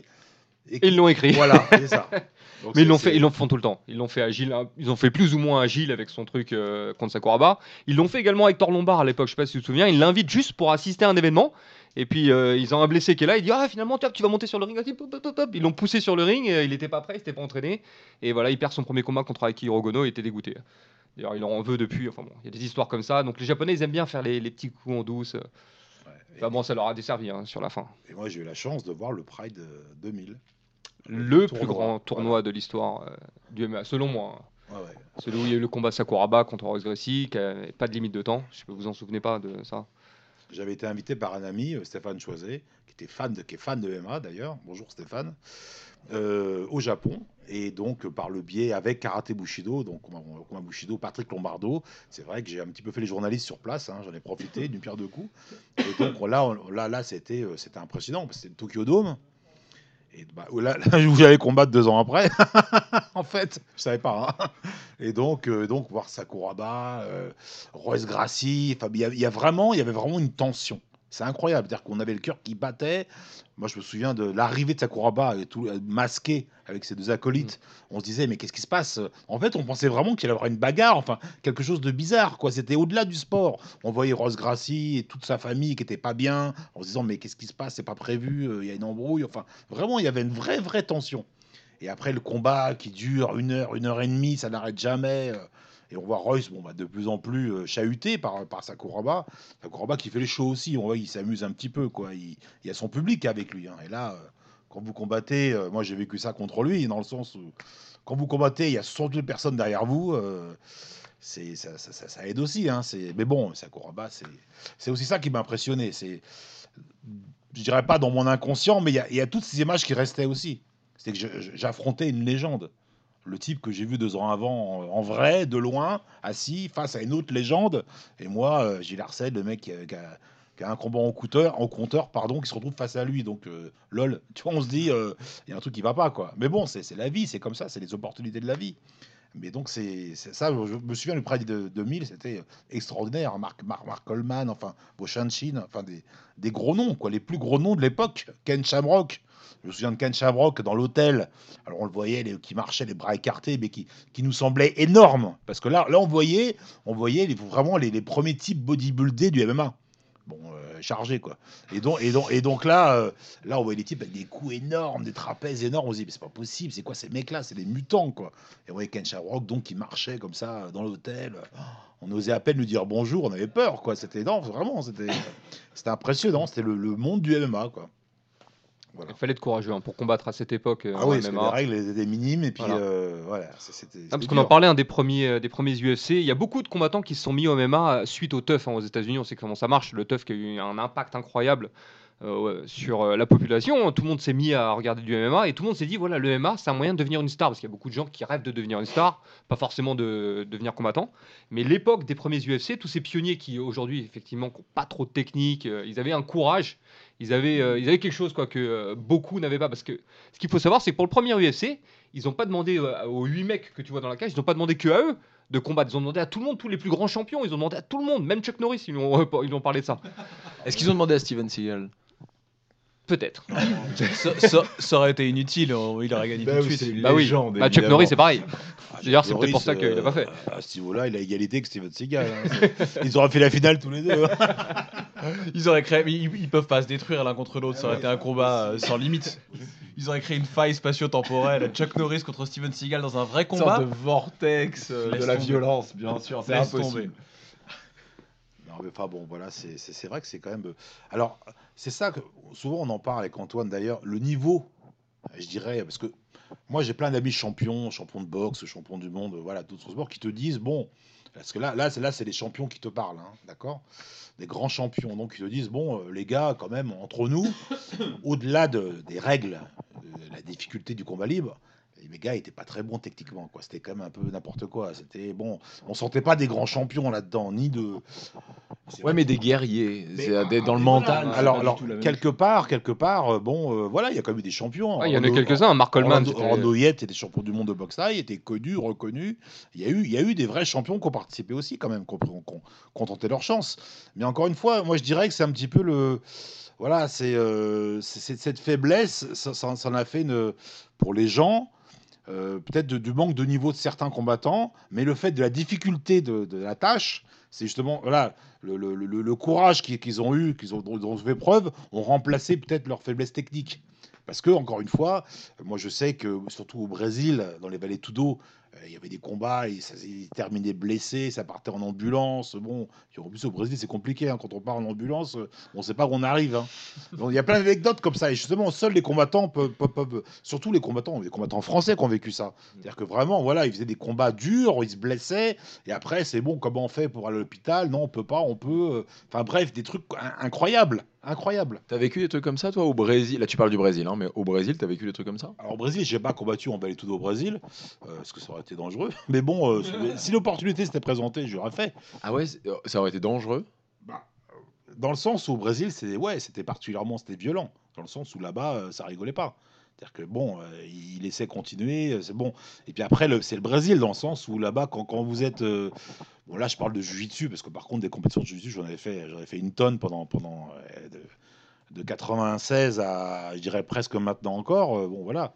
Donc euh, quinzaine d'années, j'ai quand même combattu très régulièrement au Brésil. J'ai même vécu là-bas, euh, euh, six mois pour passer la ceinture noire. Et donc, bref. Et donc, c'est vrai que des fois, bah, dans les entraînements, je parle même pas des compétitions. Quand on est blessé, bon, bah, quand on va voir un docteur, bah, là-bas, il faut, faut payer. Après, c'est ah bah s'il faut à l'hôpital faire une radio, oh là là, la radio c'est compliqué, complicade.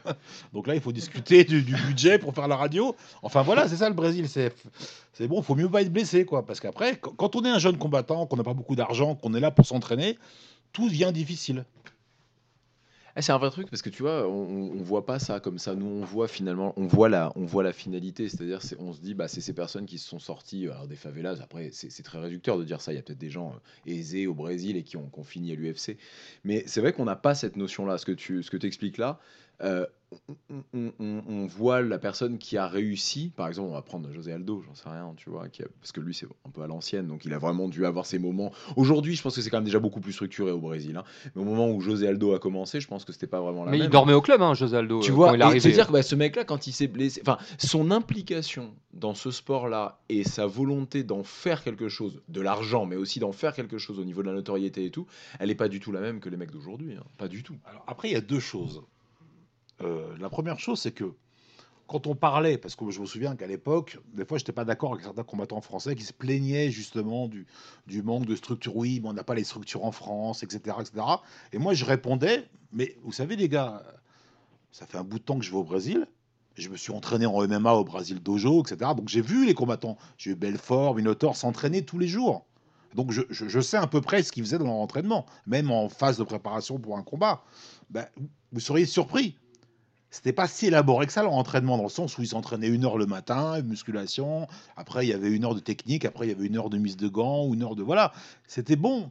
C'était pas si compliqué que ça à organiser. Et moi je pense, encore une fois, que en France, on a des clubs de lutte excellents, avec du haut niveau en lutte en France. On est évidemment très très bon club de boxe. Donc quelqu'un qui irait, je dirais, s'entraîner dans un club de lutte euh, qui, voilà, fort, et même chose dans un club de boxe et après dans un club de jiu-jitsu, et avec une prépa physique à côté, avec les structures qu'on a, euh, je pense que ça équivaudrait à ce qu'il y a au Brésil. La seule différence, évidemment, c'est les partenaires d'entraînement, mais encore une fois, bah, les partenaires d'entraînement, euh, tu peux en trouver en boxe, en lutte, en jiu-jitsu. Donc euh, là-dessus, je n'étais pas trop d'accord, parce que, encore une fois, ça c'est un petit peu une légende, on s'imagine que là-bas, c'est tout est magique, tout est différent. Oui, mais là-bas, ils peuvent combattre. C'est contrairement rigolo- ici. c'est- c'est vachement rigolo ce que tu dis parce que ça, ça, ça renvoie quand même à quelque chose d'hyper intéressant. C'est que il y, a un- il y a un vrai truc au Brésil quand même, c'est qu'on c'est un peu le pays de la débrouille. Et ce que tu es en train d'expliquer, nous, on a, en France, on a bien les choses structurées. On a, on a, on- c'est important pour nous, tu vois. Il y a des diplômes à passer, il y a des lois. C'est pour ça que le on doit MMA est répondre. pas passé encore On aujourd'hui. doit répondre. Et le, au Brésil, il y a un côté un petit peu plus, c'est un peu plus folklore et tout. Et, et- Le- et là, c'est ce que tu expliques. En fait. Oui, mais moi, moi, moi, pour moi, ce que je- encore une fois, ce- le Brésil ne m'a pas, ne pas- ne pas- ne m'a pas, pardon, marqué par euh, la, la structure des entraînements, parce qu'encore Bah, une fois, elle n'était pas meilleure, elle n'était pas meilleure qu'ici. C'est exactement ce que je dis, mais eux, ils ont l'habitude de ce fonctionnement-là. Mais je dirais qu'au Brésil, c'est euh, dans le cœur, dans le sens où, par contre, c'est des combattants, voilà, ils s'entraînaient, ils lâchaient rien, c'est la guerre, c'est la guerre, c'est la guerre. Ça n'arrête pas. Et là, il n'y a pas un, y a pas un, c'est tous. Tout le monde se fait la guerre. Donc euh, là, oui. Et je, je pense que c'est ça le plus important, c'est c'est pas trop les moyens. Regarde, on, on parle, on parle par exemple des Russes. Les Russes de l'époque, je parle, hein, je précise. hein. Mais quelle structure ils avaient, les combattants russes? Voilà. Qu'est-ce qu'ils avaient? Ils s'entraînaient toute la journée en MMA Non. Ils faisaient du sambo, ils faisaient de la lutte, ils faisaient de la boxe à côté, ils mixaient tout ça. Fedor, quand on voit ces vidéos de l'époque où ils s'entraînaient, mais qu'est-ce qu'ils faisaient de spécial? Ils faisaient rien propre au MMA. Ils faisaient son entraînement qu'il faisait, il a toujours fait. Bah oui, mais c'était un petit peu le fonctionnement de l'époque. À l'époque, le- c'était du vrai MMA, c'est-à-dire il y avait quelqu'un qui était spécialiste en tel, euh, tel, tel art, un autre qui était, et on les faisait se rencontrer pour voir qui était le plus fort. Aujourd'hui, c'est quel est le meilleur athlète. Donc forcément, et plus le meilleur, le meilleur sport de combat. Parce que c'était ça le, le- le- le Oui, but du MMA. oui, ça, d'ailleurs, c'est drôle parce qu'on on- on l'a dit euh, quand on a fait les commentaires du dernier UFC ce week-end. L'évolution. Là, c'est l'adversaire, c'est l'anniversaire de l'UFC. D'accord Les 25 ans de l'UFC. Donc voilà, l'évolution du MMA. Au début, c'était le free fight. C'est-à-dire free fight, combat libre. C'était ça. Dans le sens où il y avait. L'idée, c'est deux disciplines. Ça, c'est issu du Vale Tudo brésilien. Pour faire la promotion du Jiu-Jitsu, on organisait des combats libres pour justement montrer que le Jiu-Jitsu était meilleur que les autres arts. C'est ça le Vale Tudo brésilien à la base. hein, ok? Inspiré des comités japonais où c'était pareil aussi. ok? Parce que personne n'a inventé l'eau chaude. hein. Il y a toujours eu quelqu'un. En Chine, ça existait aussi. Bref, confrontation des différents arts. ok Donc là, maintenant, on passe de free fight, de combat libre, d'accord Avec des disciplines qui se rencontrent. Premier UFC. Et 25 ans plus tard, c'est plus du free fight, c'est devenu du MMA. Dans le sens où on a créé un sport à part entière. Il y a du judo, il y a du jiu-jitsu, il y a de la boxe, il y a de la lutte. Tout ça, c'est mélangé. Ok Alors évidemment, il y a des gens qui forcément sont plus spécif- spécifiés dans un sport que d'autres. Parce que où ils viennent de la boxe, où il y a la lutte. Il y a des combattants qui n'ont pas de spécification. On a même des champions de l'UFC qui n'ont pas de sport de base. C'est-à-dire qu'ils ont fait, ils ont commencé par le MMA. D'accord? Donc maintenant, voilà, voilà, voilà l'évolution. Le MMA est devenu un sport à part entière, un mix de tous les sports. Voilà. Alors qu'avant, c'était par contre du combat libre avec des sports qui s'opposaient. Et qui permettait de mettre en lumière le sport de combat le plus efficace, en fait. C'était vraiment à ça que ça servait. C'était le but. Il y, a, il y a une époque que vous préférez un peu? Est-ce que l'époque vraiment à l'ancienne c'est la meilleure? Est-ce que maintenant c'est le meilleur du MMA Ou est-ce que tout se vaut finalement euh, Je ne Ah, sais c'est- pas si vous avez une réponse En- à ça. Je pense qu'il faut le, faut le vivre, faut le vivre en, en direct comme c'est. Si c'est passé, si ça a moins d'impact, on est d'accord. À part si vous vraiment vous découvrez le, le monde du MMA et que vous revenez euh, 25 ans en arrière. Mais regardez le Pride aujourd'hui, on n'a pas le même regard qu'on l'avait à l'époque. Ça n'a rien à voir. Et euh, je pense que ce qu'il y a de mieux, c'est aujourd'hui, on sait qu'il y a encore plein de combats très intéressants qui vont avoir lieu à l'UFC notamment, hein, même dans d'autres organisations. Et, euh, je noterai que pour certains gros combats qu'on attend avec beaucoup d'impatience, euh, pour ma part, euh, je pense les combats d'Yoel Romero par exemple, parce que j'adore ce combattant. Et il y a toujours cette excitation que j'avais à l'époque quand je voyais Vanderlei combattre, quand je voyais Igor Vochanchin combattre, parce qu'on en parlait tout à l'heure, Igor Vochanchin, hein, je, suis sûr que vous connaissez pas. Ça m'aurait étonné. Pas du tout. Ça a été euh, l'un des premiers euh, gros strikers du MMA. C'est-à-dire que Ouais. c'était un Ukrainien avec Ouais. euh, un petit de taille, très dense, euh, 100 kilos, Ah, Comme moi, un peu, ouais, je vois très bien. avec des enclumes à la place des mains et très fort en pied-point, low kick, et puis dur à amener au sol, sans de gravité très bas, donc difficile, parce qu'il avait des, quelques bases de, de sambo, de lutte, j'imagine, mais dur à amener au sol, et par contre, de- en fait, c'est un petit peu le premier qui a déstabilisé les Brésiliens. Que quand les Brésiliens étaient, se sont Et impliqués les dans- lutteurs, et les lutteurs Ouais, aussi, parce que c'était l'époque marquaire, souviens-toi. Ouais, ouais. Et donc, c'est le premier qui, a, voilà, qui, qui venait, on peut le dire, peut-être ouais, du pied-point, c'était un striker qui a dit non, non, ben moi, euh, les Brésiliens qui me foutent par terre, euh, voilà, ou les lutteurs, ben moi, ils me foutent pas par terre et moi, je les, moi, je les cogne. Ou des fois, il le mettait par terre, mais il abandonnait jamais. Il était très Ouais. courageux. hein, Et Ouais, finalement, au moment où ça se relevait, bah, il les fracassait. Et d'une gentillesse, moi, je l'ai rencontré plusieurs fois au Japon. euh, on le voyait, euh, c'était vraiment le type, hein, le, mec de l'Est, mais euh, gentil comme, comme Fedor. hein. Limite, il s'excuse de vous dire bonjour. C'est, alors que le mec, il vous fracasse en une seconde. Quoi. C'est, Donc, moi, ça, ça contrebalançait avec les autres combattants qui étaient plus, voilà, plus euh, virils, je dirais, plus agressifs. Et bon, c'est tout un monde. Moi, moi je pense pas qu'il y ait de, euh, de, de. Parce que automatiquement, quand on vieillit, et quand je commence à malheureusement à vieillir, on est toujours forcément nostalgique. C'était mieux avant. On a tous ce réflexe de dire c'était mieux avant. Alors pourquoi on se dit ça? Parce qu'on se base par rapport à un âge qu'on avait et donc une perception des choses à ce moment-là, et ça paraissait forcément mieux. Non, je pense que euh, voilà, on, ressent les, périodes de sa vie de, manière différente à chaque fois. Et donc, euh, moi, pour ma part, effectivement, j'ai l'impression que ces années-là, c'était bien parce que j'ai vécu beaucoup de choses à ce moment-là. Donc, ça paraissait mieux avant. Maintenant, bon, c'est différent. Mais voilà, pour moi, par nostalgie, j'ai l'impression que c'est mieux qu'avant. Mais enfin. Mais ça, ça l'est pas. Là, j'ai été un peu confus.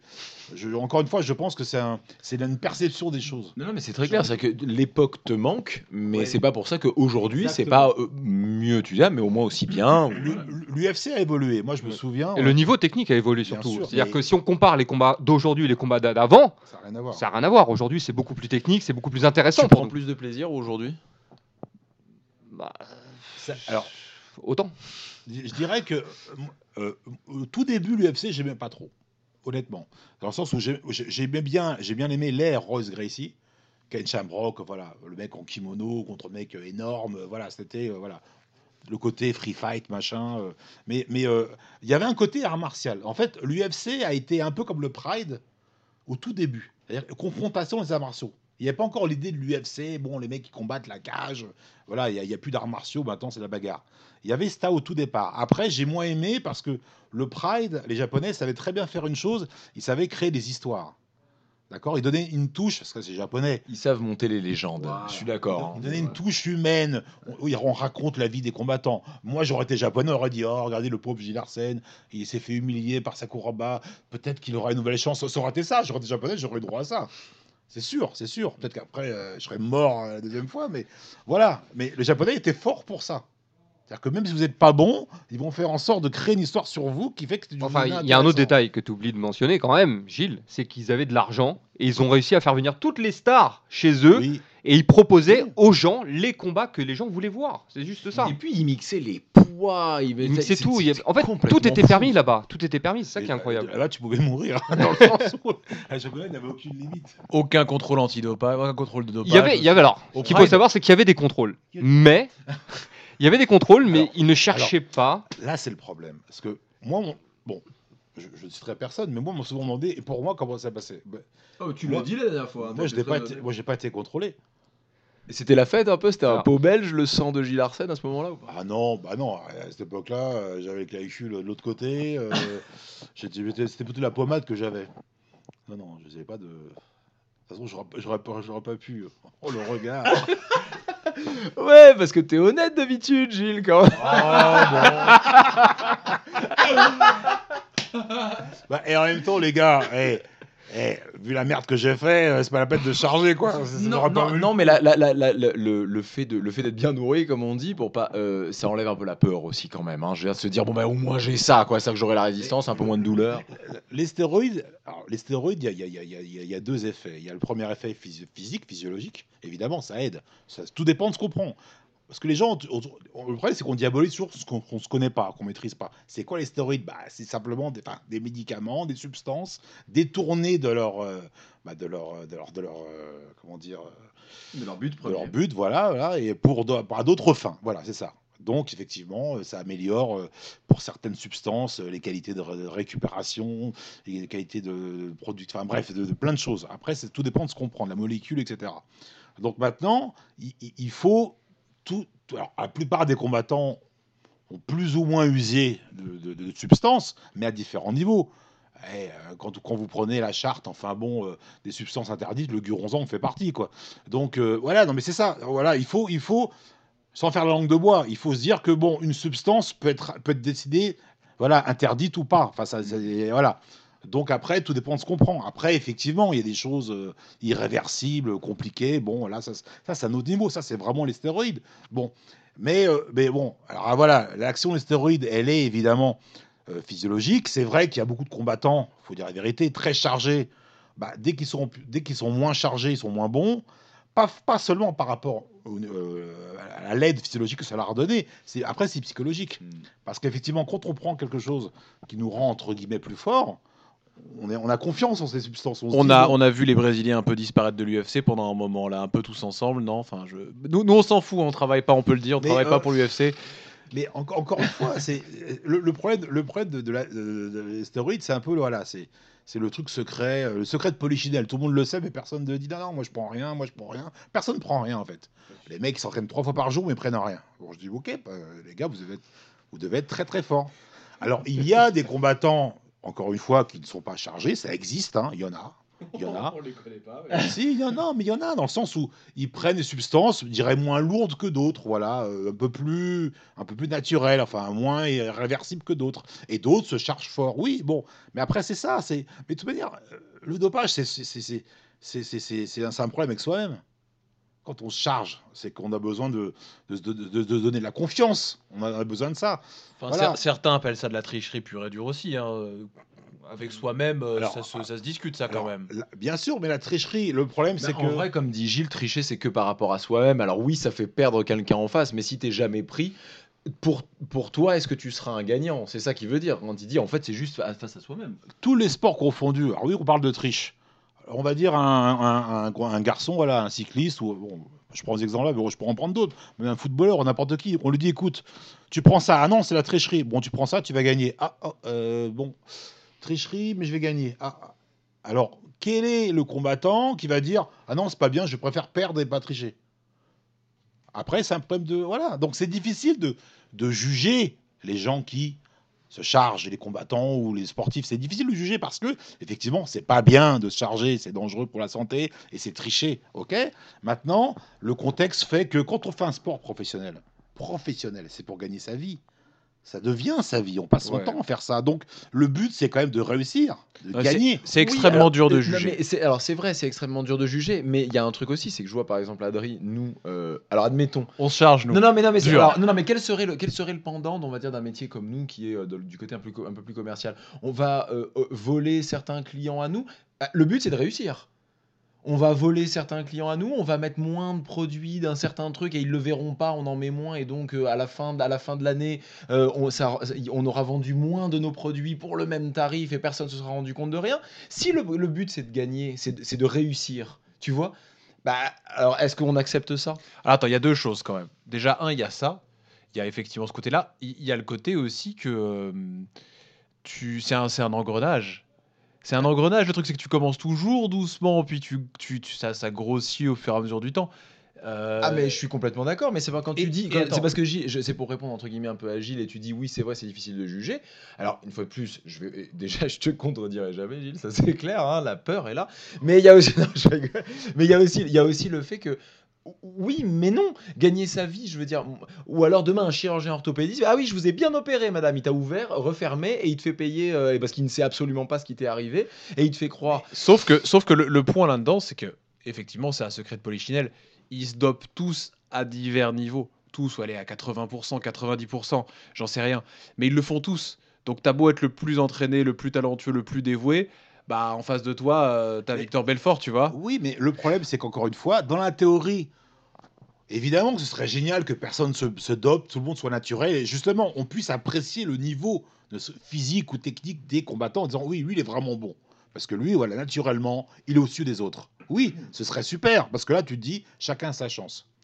Maintenant, ça, c'est la théorie. Maintenant, tu as la pratique, la réalité dans la pratique. Donc, maintenant, tu sais que les types, bah, pouvoir s'entraîner fort, ils sont obligés de prendre des choses qui les aident à récupérer, à supporter les, les charges d'entraînement, et après être encore plus fort, etc. etc. Donc maintenant, tu as cette réalité. Tu l'acceptes ou pas? Le problème, il est là. Après, tu peux dire, c'est dégueulasse, c'est des enculés, c'est des tricheurs. Oui, pas de problème. Mais, mais ok, c'est des tricheurs, tu as raison. Mais qu'est-ce que tu fais? Tu rentres dans le système ou tu rentres pas dans le système Tu veux gagner ou pas gagner Alors, parce que si tu. Parce qu'en même temps, si tu combats en disant. Ouais, de toute façon, c'est des tricheurs, mais tu vas perdre. le problème, c'est que tu vas perdre. Alors, ça, ça, ça sert même pas à les, ça sert à rien à les combattre. Le problème, il est simple, je crois, c'est que tu acceptes ou pas. Le- voilà. Parce que tu sais que tu vas, tu vas être confronté à cette réalité. Obligatoirement, tôt ou tard. Moi, moi je, suis, je suis entièrement d'accord avec toi. En vrai, ça marche comme ça. C'est c'est le jeu. On n'en parle pas trop parce que ça gâcherait le plaisir de tout le monde. Mais d'ailleurs, c'est pas, Eh ben, pas, vois, que ce le cas du, ouais. c'est pas le cas, c'est pas que le cas du, du MMA en vrai. hein. Je pense que si on devait contrôler tous les athlètes qui sont au JO, je suis pas vraiment bien à 100%. Je pense pas qu'il en resterait euh, la moitié. hein. Mais tu vois, c'est marrant ce que tu viens de dire, le, le- le côté bah, quelque part on l'accepte et tout. Et là, euh, bah, Antoine, euh, quand tu dis moi c'était ma passion, c'était mon truc machin, est-ce que tu penses à ce genre de choses quand euh, bah, aujourd'hui tu commandes Tu nous as dit carrément que tu avais été sur des au bord de la cage et tout pour. Mhm. Bah ça gâche un peu le truc parce qu'on a mis du surhomme et tout, mais en fait bah si c'est aidé, si c'est ça devient chimique, si ça. Non, mais devient- nous, on le voit pas, ça. On les voit pas se charger. Si encore on les voyait charger avant de monter dans la cage, oui, on comprendrait. Mais moi, je sais pas. Je, je reste. Je t'ai dit, moi, je suis un believer. enfant, On me dit, le mec, le mec, il a pas été contrôlé positif. Je dis, ok, c'est bon, c'est parti, on y va. Personne n'a rien dit, ça me va. Alors, le, le problème des gens, c'est que voilà, ils vont, ils vont aduler. Regarde, un exemple, John Jones, que, voilà, j'aime beaucoup ce combattant parce qu'il est vraiment, il a du talent. Il fait partie de ces, ces- ces combattants qui ont un truc en plus. C'est-à-dire que c'est des combattants, j'appelle ça créatifs. C'est-à-dire qu'ils sont bons techniquement, mais ils ont, ils vont Non, mais il faire est un talentueux. plus Il a un talent. Les autres ne font pas. Voilà, voilà, il est magique, il est magique. Bon, tout le monde disait Amen à John Jones quand il a gagné. Ah, il est tellement fort, il est tellement bon, c'est incroyable ce qu'il fait. Ah, il est chargé, quelle honte, quel enculé. Oh là là, faut vite l'oublier. Mais c'est qui, c'est qui tout le monde? Bah, beaucoup de gens. Parce que moi, pour moi, il a, il a battu deux fois Cormier. Hein, et, Oui. euh, Et pas de problème. hein. qu'en plus sur la deuxième Non. fois, donc j'ai j'ai lu quand même l'étude. Apparemment, donc il a été, on lui a retiré son titre et on lui a enlevé la victoire Mhm. parce qu'en fait à l'USADA, je sais pas si tu as vu ça, euh, Adri, mais en fait le montant, le, le- le taux de produits trouvés, euh, euh, en fait, peu importe le taux de produits trouvés, la décision en fait est la même pour quelqu'un qui va prendre euh, 30% d'un produit interdit ou un millième de gramme de pourcentage. Et en fait, comme beaucoup de produits qui prennent de suppléments, mais qui sont des protéines basiques, viennent de Chine et tout est fait dans des grandes cuves énormes et tout ça, et que bah, les mecs ne font pas qu'un seul produit dans leurs usines. On appelle c'est ce qu'on appelle les produits teintés en fait, c'est-à-dire que euh, le mec prend des protéines et tout, et on non, trouve un millième de gramme. Ah bon, enfin ça c'est un. John Jones, il était chargé ce jour-là, ou pendant sa prépa, au même titre que Cormier. Et, et grand bien leur face. Voilà, grand bien Ah t'as balancé Cormier alors Mais que rien. sûr. Mais non. Les deux, les deux. Et c'est et c'est très bien. Et c'était un beau combat. Et j'adore les deux. Et c'est des super athlètes. Mais euh, voilà, c'est comme ça. C'est la, c'est la réalité. Et ça m'empêchera pas, moi, de continuer à kiffer. Mais c'est le jeu. Tu vois, après, je te- après voilà le truc. Moi, l'exemple que je donne, c'est Victor Belfort, comme je revenais juste avant. Lui, enfin, je veux dire, il, il reste plus rien dans son sang. Le mec a 19 ans, il avait déjà les premiers combats. Il a quoi, 35 ans, il a je sais pas combien de combats. Le mec, il tenait qu'à ça. Il est revenu un jour, il avait, il avait plus de coups, plus rien. Si, il en avait un énorme au Ouais. contraire. Il s'est mis à défoncer tout le monde. Enfin, faut, faut, faut arrêter de se foutre de la gueule des gens. Après que des poids lourds euh, à l'UFC euh, qui jouent pour la ceinture soient chargés, allez, vas-y, je te, je te le laisse. Enfin, je kiffe quand même. Voilà. Non, mais à partir du moment où vous dites que 80% des gens sont chargés, ce, qui est une euh, allégation, hein, bien évidemment.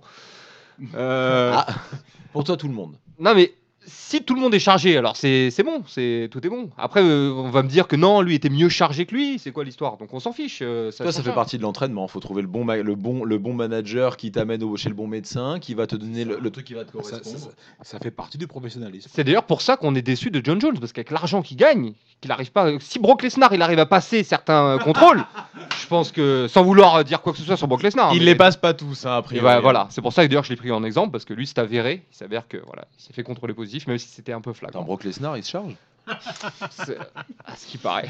Ah, mais c'est c'est à cause du catch, c'est pas le MMA, c'est le catch. Ouais, non, mais ça, ça, à mon avis, c'était dans des cuves mais- aussi, pareil, c'était mélangé. c'est un peu comme le football américain. On sait très bien que depuis 50 ans, 60 ans, tous les mecs de football américain sont chargés. OK?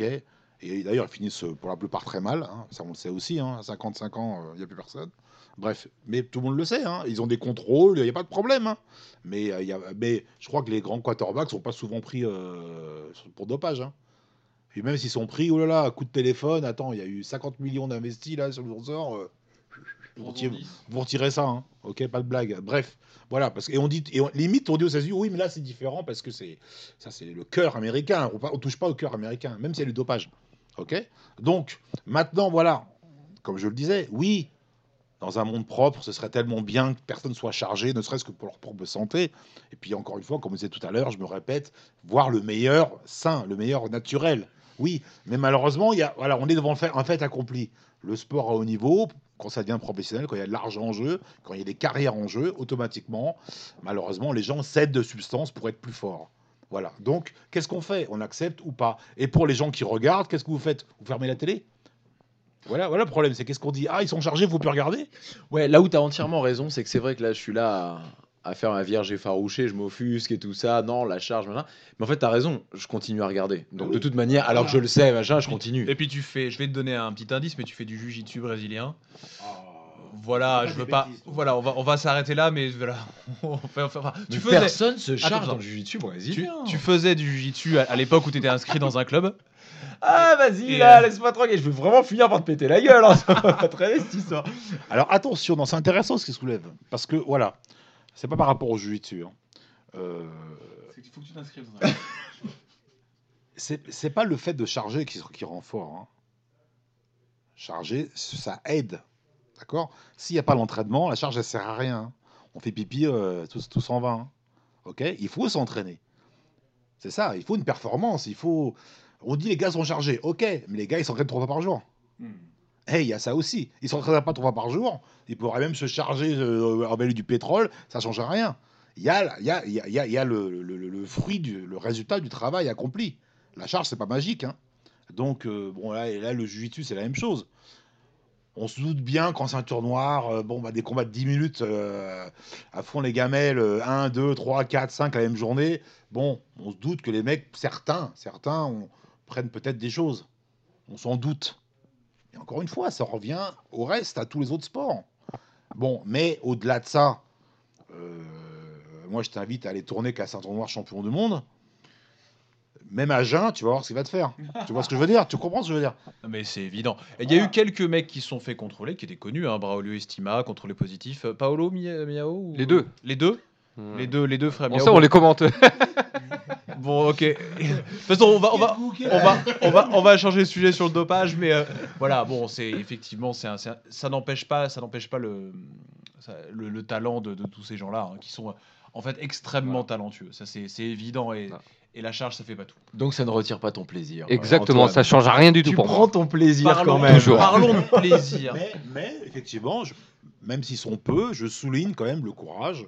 Parce que je sais qu'il y a des combattants français qui vont écouter ça, qui vont y penser, de certains combattants français, que ce soit en jiu-jitsu ou en MMA, naturels, qui ont combattu des gens euh, sûrement chargés, et qui ont, voilà, qui ont été, euh, voilà, on peut, on peut souligner leur bravoure, qui ont été euh, avec leurs armes naturelles face à des gens pas toujours naturels. Et avec Adrien, on en connaît un, voilà, qui, qui, qui a été à la DCC cette année, qui a, fait, qui a essayé de faire les, qualifications de la DCC cette année. Et c'est quelque chose, c'est un sujet qui revient souvent pour lui. Et il dit, il dit, c'est un. En plus, il a un, un très bon niveau international en grappling et il te, il te dit c'est un problème parce que lui ne veut pas pour plein de raisons. Alors après, il peut aussi y avoir la peur de ce que ça va changer dans ton corps et ça, ça j'en sais rien. Mais lui, c'est c'est quand même souvent des raisons éthiques, oui, c'est sûr. Mais on veut bien mourir, il y a des différences dans la mort aussi. Il n'est pas cette planète.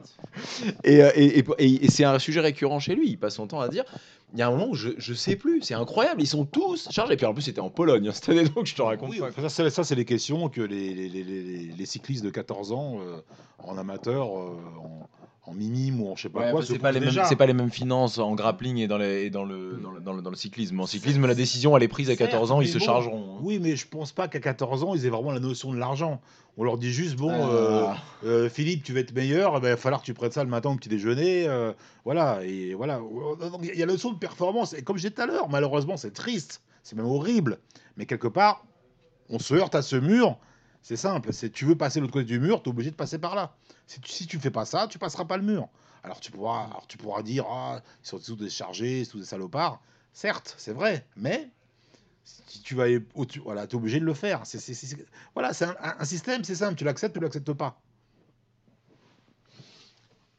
T'avais commencé à parler de plaisir. Revenons sur le plaisir. Revenons sur, sur l'amour. On a, on parlé de Pamela porno. Anderson, Voilà, c'est on, ça, a, on, a, on a parlé sextape, on a parlé plaisir. Qu'est-ce qui. Aujourd'hui, vous commentez le MMA, là, on vit une période, je trouve, Qu'est-ce assez qui te cool en ce fait moment. plaisir, Ouais, Antoine cool. Non mais je trouve ça, je trouve que justement c'est cool en ce moment le MMA. Il se passe des tas de trucs. Il y a eu, il y a eu des belles, des belles rencontres. Et puis il y, a la Fran- il y a la France quand même, les Français Voilà. arrivent, il y a des vraies choses qui se passent. Voilà, parlez-nous un peu de, le- du MMA actuel et à quel point c'est cool. Qu'est-ce qu'il y a de bien en ce moment? Pourquoi il faut regarder du MMA Pourquoi il faut vous écouter, commenter le prochain UFC RMC Sport 4. RMC Sport 4. Alors, je sais pas pourquoi il faudrait nous écouter, mais bon. À part pour votre physique. À part Ah, parce mais- que vous Bah, êtes beau. écoutez, pour le physique, c'est un peu bon. Non, mais on on les les voit un peu. la voix On les suave, voit un peu, voix on les, suave. on vous voit un C'est petit vrai. peu. Non, Et, on euh, voit- l'émission, Ouais, les pendant les émissions, émissions, voilà, voilà. quand on a des plateaux. C'est c'est vrai comment ça se passe? Il y a une émission où c'est du, c'est du, hum, comment excusez-moi, hein, une émission où c'est un peu une- un récapitulatif de ce qui s'est passé euh, lors d'un événement. Et pendant l'événement, c'est que de l'auditif. C'est-à-dire que vous Ouais. n'avez pas d'interaction. Parce que je sais pas hein, si vous êtes au bord du ring. Est-ce que vous êtes. euh, Est-ce qu'il y a des interactions on est toujours au bord du ring. Comme moi au Japon, on est Au Japon, ouais, j'avais bien compris. Ouais, c'est exactement ça, on est toujours au bord du ring. Et, euh, Parce que je et sais, on a émission. étiez, hein, Oui, on a une émission ça. euh, à côté qui s'appelle l'UFC Weekly, qui n'a pas redémarré d'ailleurs pour cette saison, mais qui devrait redémarrer prochainement. Soyons patients. Soyons patients, voilà, exactement. Enfin, on a quelques plateaux quand même. hein, euh. Bah, c'est pour ça que parfois les téléspectateurs sont un peu critiques, ce que je peux comprendre. hein. Ils ont payé, ils vont y voir l'émission, des fois ils râlent un peu. Enfin, ils ont l'UFC surtout. C'est le. Il y a, il y a telle chose, mais je leur dis juste, bon, un petit peu de. Un peu de patience. Je sais que c'est pas évident, vous n'êtes pas content parfois parce que ça fonctionne pas techniquement, mais euh, c'est ça se met en place. Et puis là, c'est ce que j'allais dire. vous- vous- oui, ça- Il y a eu un remaniement parce que vous étiez donc euh, SFR. Ouais, à, la base, à la base, on était Combat Sport. Combat Sport est devenu par la suite SFR. SFR Sport Oui, 5. cinq. Et SFR Sport 5 est devenu très récemment RMC Sport 4. Voilà. Mais c'est le même groupe, tout ça, c'est toujours la même chose, Ouais, juste le nom qui change. Voilà. Donc pour nous, ça change rien, on est toujours au même endroit, enfin, même si on a beaucoup bougé. Et pourquoi il n'y a plus cette UFC Weekly alors? Euh, parce qu'on a investi des nouveaux locaux à la rentrée, et euh, dans les nouveaux locaux, ils ont plein de places, mais il manque une place pour nous. Ah d'accord, c'est juste un problème technique en fait. on, va, Exactement. on va dire que c'est un problème. C'est pour ça que, bon, je le dis encore une fois, mille pardons. Est-ce qu'il y en a qui nous regardent, qui sont pas contents Et je peux le comprendre parce que quand ils sont pas contents, eux, il faut qu'ils le sachent. Nous, on est, nous, on rien. Nous, on est, con- les, nous, les, consultants, les commentateurs. On n'est pas, dit- on ne dirige rien. Non, tu es consultant commentateur, il est journaliste. Tranquille quand même, hein, vous n'avez pas la même carte au le badge de la, de la, Si, de on la, a- de la on a- cafétéria. si, on a le même badge. Non, est- c'est vrai, il est journaliste et moi, je suis consultant. Mais c'est important parce que parfois, certains l'oublient. Donc, il faut pas. ça change quoi? Ça change pas grand chose. On est au même statut, Oui, malgré bon, tout. si on, est pas- on est au même niveau. Hein. Bon, je suis pas plus haut je que lui, continue, ou- à, je continue à payer tes cafés. donc, euh. Pas Ah, de- l'assistant Les cafés sont gratuits maintenant. Ah oui, c'est. Je. Pardon, j'ai menti. Mais bon, pour revenir à l'UFC, c'est vrai qu'en ce moment, il y a des. Il y a énormément de galas. Alors, tous les galas sont pas fantastiques. Maintenant, quand on est fan, on regarde tout. hein, euh, J'en connais beaucoup euh, des fans qui sont là tous les, euh, tous les week-ends pour regarder leur UFC. Il y a toujours au moins un combat quand même. Même si vous n'êtes pas fan, il y a toujours au moins un ou deux combats qui vous intéressent sur chaque carte. Même si Gilles euh, dira que non, il les regarde quand même. Je sais qu'il les regarde quand même. Ah bah, encore une fois, moi j'essaye. Ah, mes commentaires, ils plaisent ou ils plaisent pas. hein. De toute façon, on peut pas plaire à tout le monde. Mais bon, j'essaie toujours d'être. euh, Antoine me connaît pour ça, d'être assez objectif. Et là, là, par exemple, il y a eu des décisions qui, que j'ai trouvé euh, inacceptables au, dernier UFC. euh, Allez, allez, allez, allez, Voilà. allez, Donc- allez. Donc je l'ai dit, je n'étais pas d'accord avec le résultat. Laquelle? C'est pas- C'était. C'est- pas le combat de l'année. hein. Non, c'était pas un rond. Non, c'était- C'était pas, un gros- c'était pas un gros combat, mais bon. C'était pas Khabib McGregor, quoi. c'est ça. Ah, Ah non, il n'y a pas eu de décision. euh, Et Kevin. Gregor, c'était. euh, C'était c'était exactement comme on l'avait prédit d'ailleurs, je tiens à le souligner. Moi, moi, je me suis d'ailleurs, j'étais un- je- on était un peu tout seul à se bagarrer parce qu'il y avait tel engouement autour de McGregor que c'est vrai qu'il y a une star. Ah mais on avait échangé un peu par SMS euh, Gilles et j'avais senti euh, voilà à ton ton très sec que ça ne servait à rien d'en discuter et que c'était Khabib qui allait Bien gagner, c'était très clair. Moi, ce qui m'a fait plaisir, non, mais, euh, encore une fois, je suis pas médium, hein, sinon euh, je ferais autre chose. Mais, mais encore une fois, moi, j'ai toujours une, une analyse, je dirais, pragmatique. Parce que souvent, malheureusement, certains journalistes, euh, ce que je peux comprendre, on- sont pris par l'engouement, l'engouement de la communication. Comme Antoine Simon, c'est un rêveur, c'est un rêveur. Non, non, non, mais je veux dire par là que, que parfois, c'est vrai que, bon, je parle des journalistes justement, qui sont vraiment, qui sont techniquement des journalistes, donc en fait, qui, qui travaillent sur la communication, sur le marketing. Moi, je suis un sportif, entre guillemets. Donc, moi, j'ai une analyse de sportif. Donc, quand on parle de McGregor, qui est, j'adore McGregor, il est comme John Jones pour moi. Il est quelqu'un de talentueux, il est magique. Je pense que s'il avait été mieux préparé, s'il avait combattu avant, ça aurait été plus difficile pour Khabib, je pense. Mais là, il pouvait pas perdre, il pouvait pas gagner, dans le sens où même s'il est talentueux, c'était trop présomptueux de croire qu'après deux ans d'absence, il allait revenir et soulever le type qui combat tous les six mois à l'UFC, qui crasse la gueule à tout le monde. C'était présomptueux. On en a parlé donc à ce même micro entre nous et euh, je pense qu'il n'y en a qu'un seul parmi nous, on est trois à avoir raison. Il me semble que c'était Adrien ou un truc du genre. Je, je sais plus. Qu'est-ce que t'en penses Alors non, c'est alors c'est alors c'est faux. En fait, on avait tous dit que effectivement il y avait et, euh, Non, et- et c'est les- et le podcast m'en est pour témoin. Euh, le truc c'est que moi j'aurais voulu donc dans ma tête je voulais que McGregor gagne mais pour l'histoire moi je suis comme Antoine Simon avec Antoine on se comprend. Mais moi aussi, je voulais Oh. que McGregor gagne, mais j'avais bien dit Khabib. non Et non mais toi t'es toi t'es rassis à l'intérieur il y a pas de cœur il y a que de la glace là à ce niveau là dans ton dans ton torse t'as rien. C'est c'est ça qui est intéressant, c'est que justement, pourquoi les gens voulaient que ce soit McGregor? Et on l'a dit, parce que ça aurait été magique, légendaire. Voilà, c'était la légende. C'est comme Mohamed Ali qui revient et qui dit voilà, je vais, je vais prendre Foreman. Et tout le monde dit mais t'es fou, Foreman, il a détruit Frazier, qui t'a toi-même détruit. Tu vas mourir. Tout le monde, mais tout le monde disait mais il est fou, Ali. Et Ali ici, il dit je vais le battre, j'ai une tactique et je vais le battre. Et il l'a fait. Donc quelque part, les gens, sans comparer l'incomparable, Mm. ils se disaient McGregor, ça va être un peu pareil. Le type, il se ressort de, de deux ans d'absence. Il a fait de l'anglaise, il a fait un peu de bon du business, enfin de beaucoup. Et donc il revient et le, et, et le type, euh, le, le besogneux, le travailleur, le, le rouleau compresseur qui, qui crasse tout le monde, moi je vais le prendre et je vais le faire danser. Donc on m'a dit, mais s'il fait ça, c'est c'est Jésus quoi. C'est ah, il va dire ah non. là. Et là, et là Dana White aurait pleuré parce qu'il se serait dit, mais il serait dit, mais qu'est-ce qu'on fait maintenant? Parce que l'autre il va venir en montgolfière, euh, McGregor, voilà. Et là, et là malheureusement, comme j'ai dit, retour, euh, retour à la réalité. Ouais, exactement. Retour à la réalité. Qu'est-ce que t'en penses euh Mais moi, c'est. En fait, j'ai envie d'y croire aussi euh, à la magie McGregor. Mais je vais être honnête avec toi, tous les gens m'ont tellement gonflé avec leur Conor McGregor, si Conor McGregor, ça, Conor il va l'éclater, Conor Doucement, si. doucement, Antoine, doucement. À la fin, je on pouvais aime plus. ici, on est team McGregor. À la fin, moi j'aime bien contrebalancer parce que euh, contre la vue populaire, voilà, essayer de mettre en balance tout ça. Et à force de me dire Conor McGregor, Conor McGregor constamment, je leur dis non, écoutez, Khabib, Khabib quoi. Et à la fin, j'étais voilà, j'étais Khabib euh, 100%. Et je leur dis non, ça va pas se passer comme ça. Et je, les voyais, j'étais à Las Vegas pour commenter l'événement en direct. Euh, je voyais tous les fans, j'en ai interviewé je ne sais combien des fans irlandais qui étaient tous là. Ils savaient même pas, la plupart ils savaient même pas c'était qui Khabib. Ils étaient là, ouais, Conor il va le fracasser, KO premier round, KO deuxième round. Tout le monde me disait ça, tout le monde.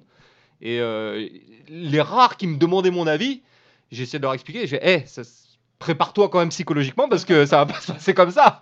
Ton pote, il va se faire fracasser et ça va être dur. Il a eu un certain sang-froid quand même. Bon, moi, je l'ai pas senti. euh, Enfin, bon, il a perdu, il s'est fait marbrer, quoi. Mais, mais je l'ai senti quand même assez serein. Enfin, je l'ai pas senti paniqué. Je sais pas comment vous avez. euh, Bah, il, a, senti il a paniqué euh, au Ouais. quatrième round. Il a quand même, euh, il a quand même abandonné sans même essayer de défendre l'étranglement. C'est qu'il il a cédé euh, mentalement, je pense. Mon analyse du combat, je pense que quand même McGregor s'est préparé pour le combat. On peut pas ne pas se préparer, surtout lui. Il a, il avait comme un enjeu. Et puis au fond de lui, il n'était peut-être pas très rassuré non plus, en se disant putain j'ai beaucoup à perdre. Voilà. Mais je crois que Gilles, je crois qu'il s'est auto-convaincu qu'il était meilleur. Tu je veux dire? Il a, il a pris la confiance. Quand Ouais. il a dit, je l'ai vu à la conférence de presse, il dit quoi? Il dit ouais j'ai tourné avec des lutteurs qui font 200 livres, ils sont bien meilleurs que Khabib. Déjà il sait pas s'ils sont meilleurs que Khabib. Et en plus tout le monde qui tourne avec Khabib dit ouais c'est comme si on tournait avec un poids lourd, donc c'est plus de 200 livres déjà. Et deuxième chose, lorsqu'il vient en combat, regarde le premier round, Khabib lui, lui rentre dedans, il vient pour réduire la distance. Le premier truc qu'il fait, le premier truc qu'il fait, Conor McGregor, au lieu d'essayer de s'échapper et de sauver sa vie, eh, il essaie de sweeper. Il essaie de mettre un bras à l'intérieur, de renverser en se disant ouais je vais lui faire à l'envers. Mais non, c'est non, c'est pas comme ça que ça marche. Et à partir de ce moment-là, je me dis ah c'est bon, il a pris à la légère. Il va passer tout le premier round au sol. C'est ce que j'avais annoncé d'ailleurs avant euh, lors d'une émission, je sais plus qu'on avait fait. Et c'est exactement ce qui s'est passé. Et derrière voilà, ça l'use progressivement et à la fin il a cédé.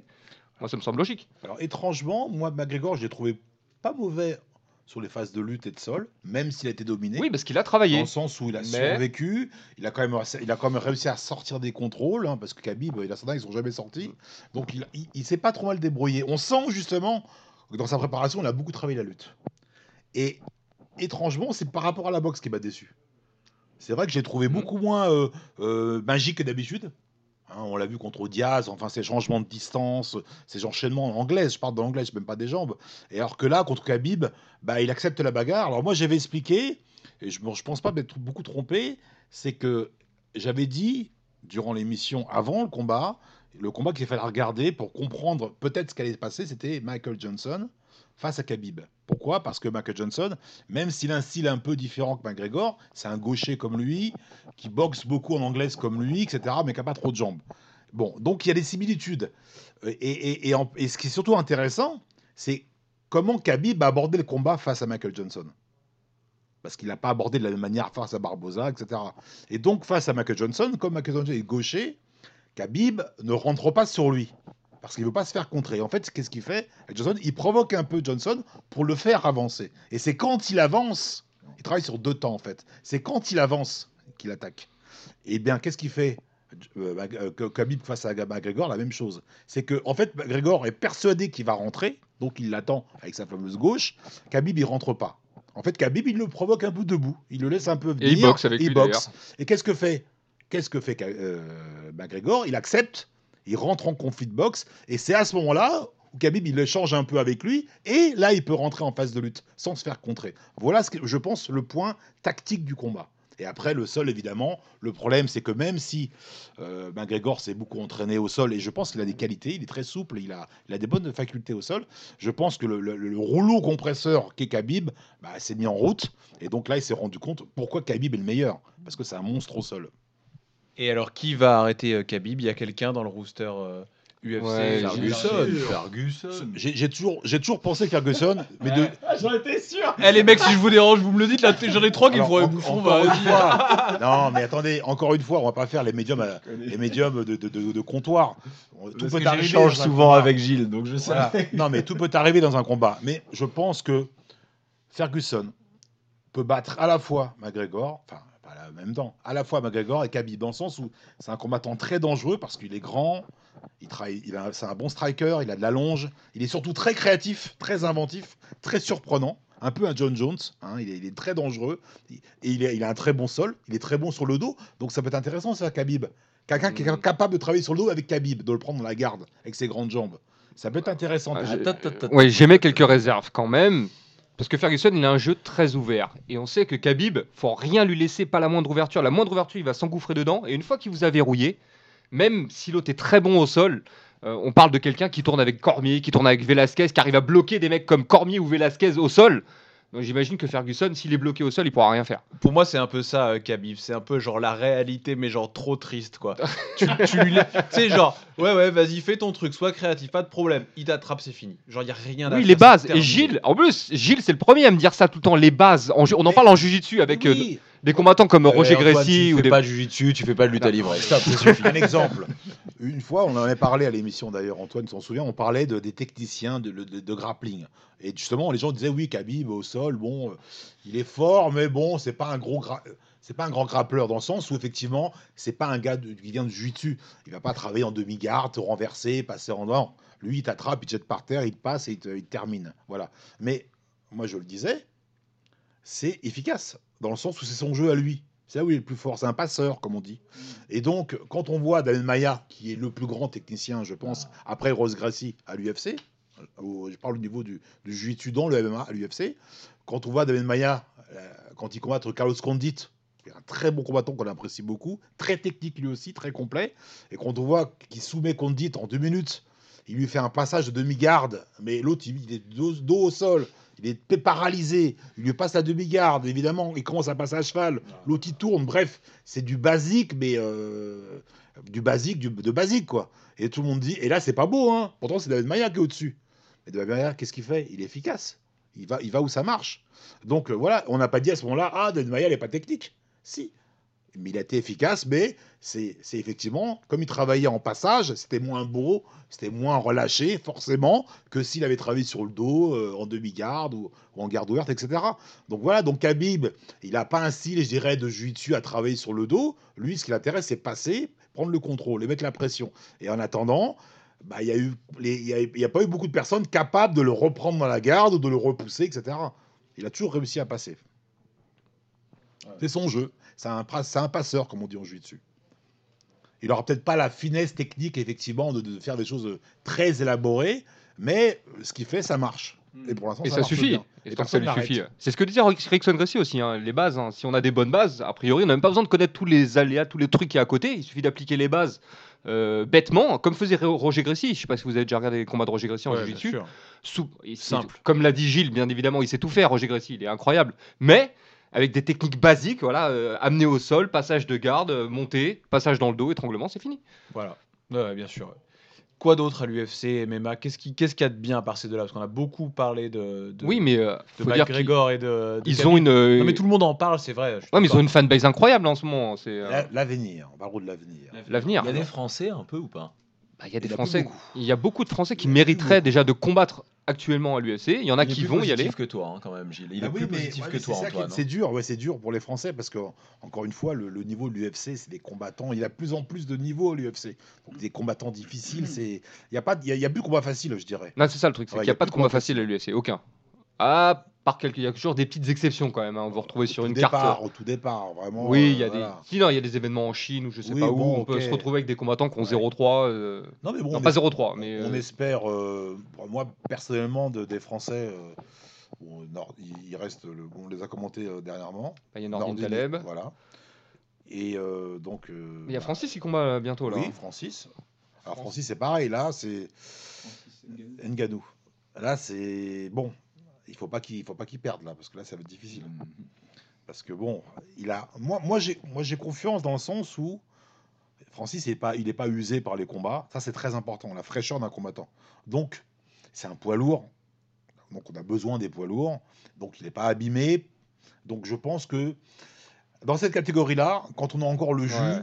tout est possible. C'est-à-dire que Francis peut très bien perdre, même encore là, disparaître, et dans un an, il est champion de l'UFC. Non mais Arlo- possible. Arlovski a fait quand même 5 Voilà. défaites consécutives, ils l'ont gardé. Oui, et bah, derrière, il a réussi à revenir. qu'il est fatigué et usé. Lui, c'est pas. Ouais, mais il s'en servent encore. Oui, ok. Donc Francis, pas, il n'est pas dans ce cas. Donc, je pense que Francis, j'espère, parce que là, Curtis Blade qui demande sa revanche et l'UFC accepte, c'est pas bon signe. Ça veut dire que ils ont envie de, que Francis soit un peu mis de côté, parce que si maintenant il, il reprend les mecs qu'il a, battus avant, c'est que c'est pas, c'est pas très bon. Il est, lui, il est plus dans la course du titre. hein. Il est où Il est ailleurs. Bref, moi, je- je- j'aimerais, enfin, ça serait bien qu'il gagne, reprenne un peu confiance. Parce que c'est vrai que les défaites, forcément, parce que le côté psychologique, c'est très important. Ça, ça, je le dis à chaque fois. Un combattant, c'est la psychologie. Ah, Dans un sport aussi violent et aussi demandeur, c'est sûr. Mais les gens ont tendance à toujours, ah, ce qui est normal quand on est devant son écran, c'est comme un jeu vidéo. On se dit c'est pas des, c'est pas tout à fait des êtres humains, c'est des personnages quoi, qui ont leur qualité technique. Ah t'as vu, il est fort, il lâche rien. On a tous l'impression que c'est- des, des, des super hommes quoi. Ils, ils vont pas s'arrêter. Et ben non, c'est des combattants qui ont des problèmes personnels, euh, privés, euh, euh, familiaux, d'argent, de santé, bref, et, et qui se retrouvent à combattre. Alors des fois ils arrivent, ils sont blessés, mais on le sait pas. Euh, des fois ils ont pas la tête à ça, et puis il faut qu'ils aillent quand même. Et puis euh, et puis voilà, c'est ça. Et puis des fois, eh ben, ils sont à 300% et ça marche. Et on a des surprises. Comme on a très bien vu des combattants euh, perdre face à des inconnus et tout le monde dit c'est impossible. Bah oui, ben oui, mais c'est comme ça. C'est ça euh, aussi, ça, ça aussi ça la, la- la magie de- du sport, du, du- du sport de combat. C'est que tout, tout, tout est possible. Donc maintenant, je pense que Francis, il a, il a, il a quand même eu bon la défaite face à Derek Lewis. Bon, qui est une Ah, c'est défaite. c'est euh, pas vraiment une défaite. hein. c'est pas vraiment une défaite, mais c'était pas beau quoi. C'était pas vraiment un combat, on oublier ça. Vous l'avez vu, hein Alors non, j'ai pas vu ce combat-là. Derek Lewis, euh, c'était cet été à Las Vegas. D'ailleurs, j'ai pu le commenter euh, en bord de cage avec Tom Duquesnoy. D'ailleurs, on profite pour saluer Tom, Oui. que vous connaissez un peu peut-être. Qui hein. est en lice, euh, qui est, qui est combattant l'UFC, Tom. Donc on, qui devrait recombattre d'ailleurs. euh, Il a pas un combat prévu annoncé Annulé. là Annulé Ouais, il est blessé. Il fait durer le plaisir. Ah, c'est un plaisir de regarder des combats de Tom? Euh, non, non, non, il fait durer le plaisir à l'UFC. C'est son dernier combat, le dernier combat de son contrat. Donc, euh, je sais pas, j'ai l'impression que. Voilà, ça fait un moment qu'il a pas combattu, euh, Tom. Alors, il a combattu avant l'été. hein. Il a combattu. Il a eu un combat euh, il y a, Oui, il y a avant moins, moins de 3 mois. 4 mois. Non. Mais je l'ai vu cet été, il était pas en mode combat. euh, Il venait d'arriver à Las Vegas. Il a combattu en J'ai début dit d'année. avant, alors. avant l'été. Avant l'été. Avant début- l'été, il a combattu. Début d'année. Oui, avant l'été, il a combattu. Début de printemps, quoi, mars. Ouais, janvier, non?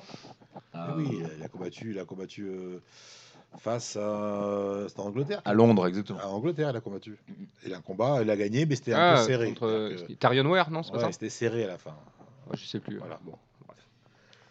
Euh, bref, donc il y a Tom qui est toujours à l'UFC. On a d'autres Français, Thibaut Gouti. Thibaut Gauthier. Ah, enfin bon, il c'est pas trop. il a- ouais, il a- euh, Normalement, il a perdu. Bon, on l'a commenté. On a ouais, commenté c'est- d'Ordine et Thi- Thibaut. Il fait un deux. beau combat, hein, Les Thibaut. C'est Oui, un guerrier, oui. hein, Thibaut. D'ailleurs, c'est pour ça que je comprends d'ailleurs que l'UFC le Oui. garde, les Ah, aussi ce qu'il longtemps. lâche rien. À chaque fois, hein, c'est Il il va jusqu'au bout. Incroyable. hein, il était- ouais, On a. Cyril qui est encore à l'UFC, Cyril Asker. Oui.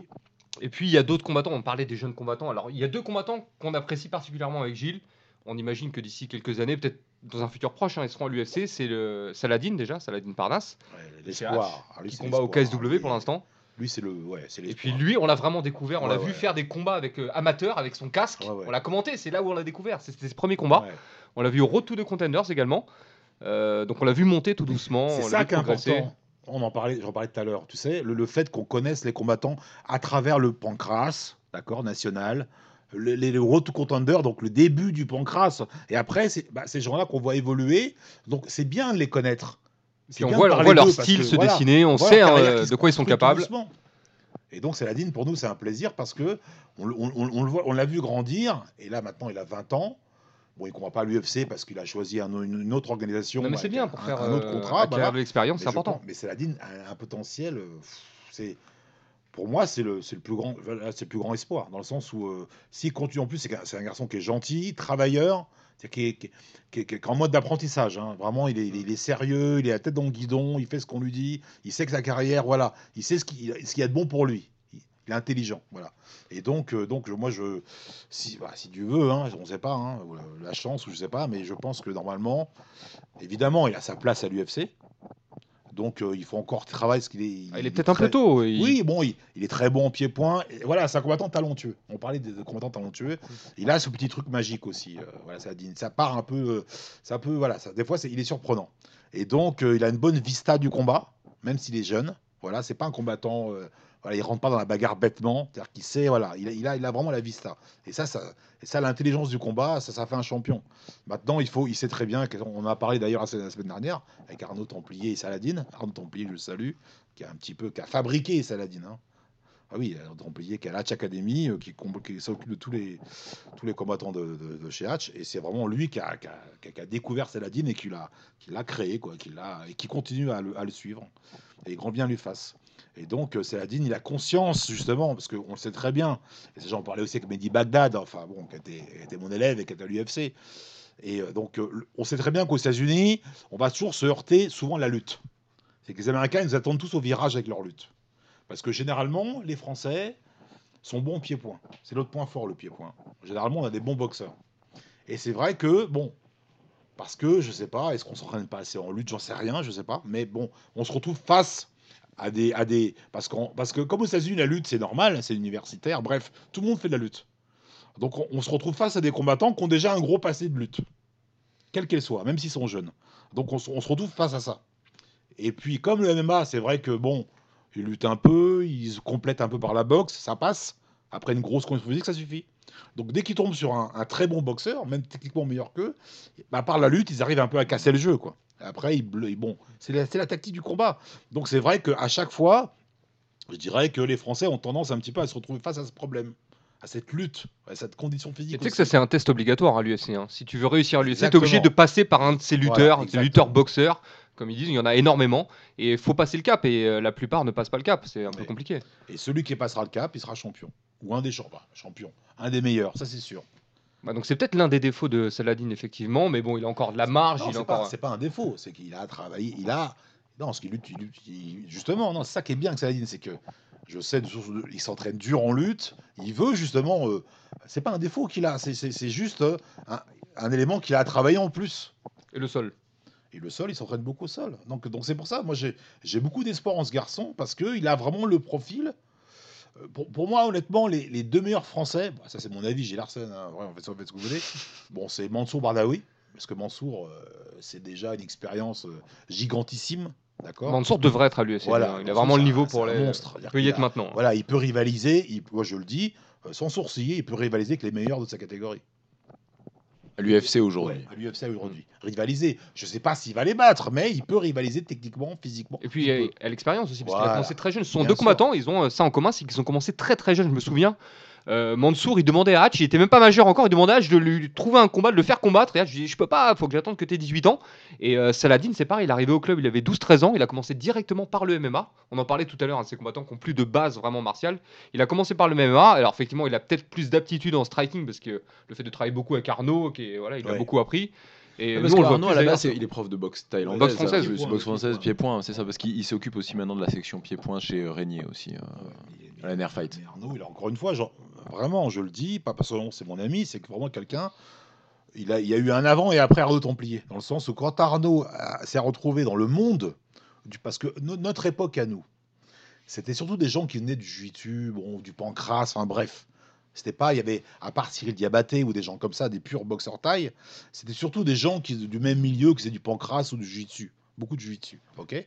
Et donc, forcément, la, la plupart des combattants français, encore une fois, à part certains, étaient quand même issus du, de le- du, grappling.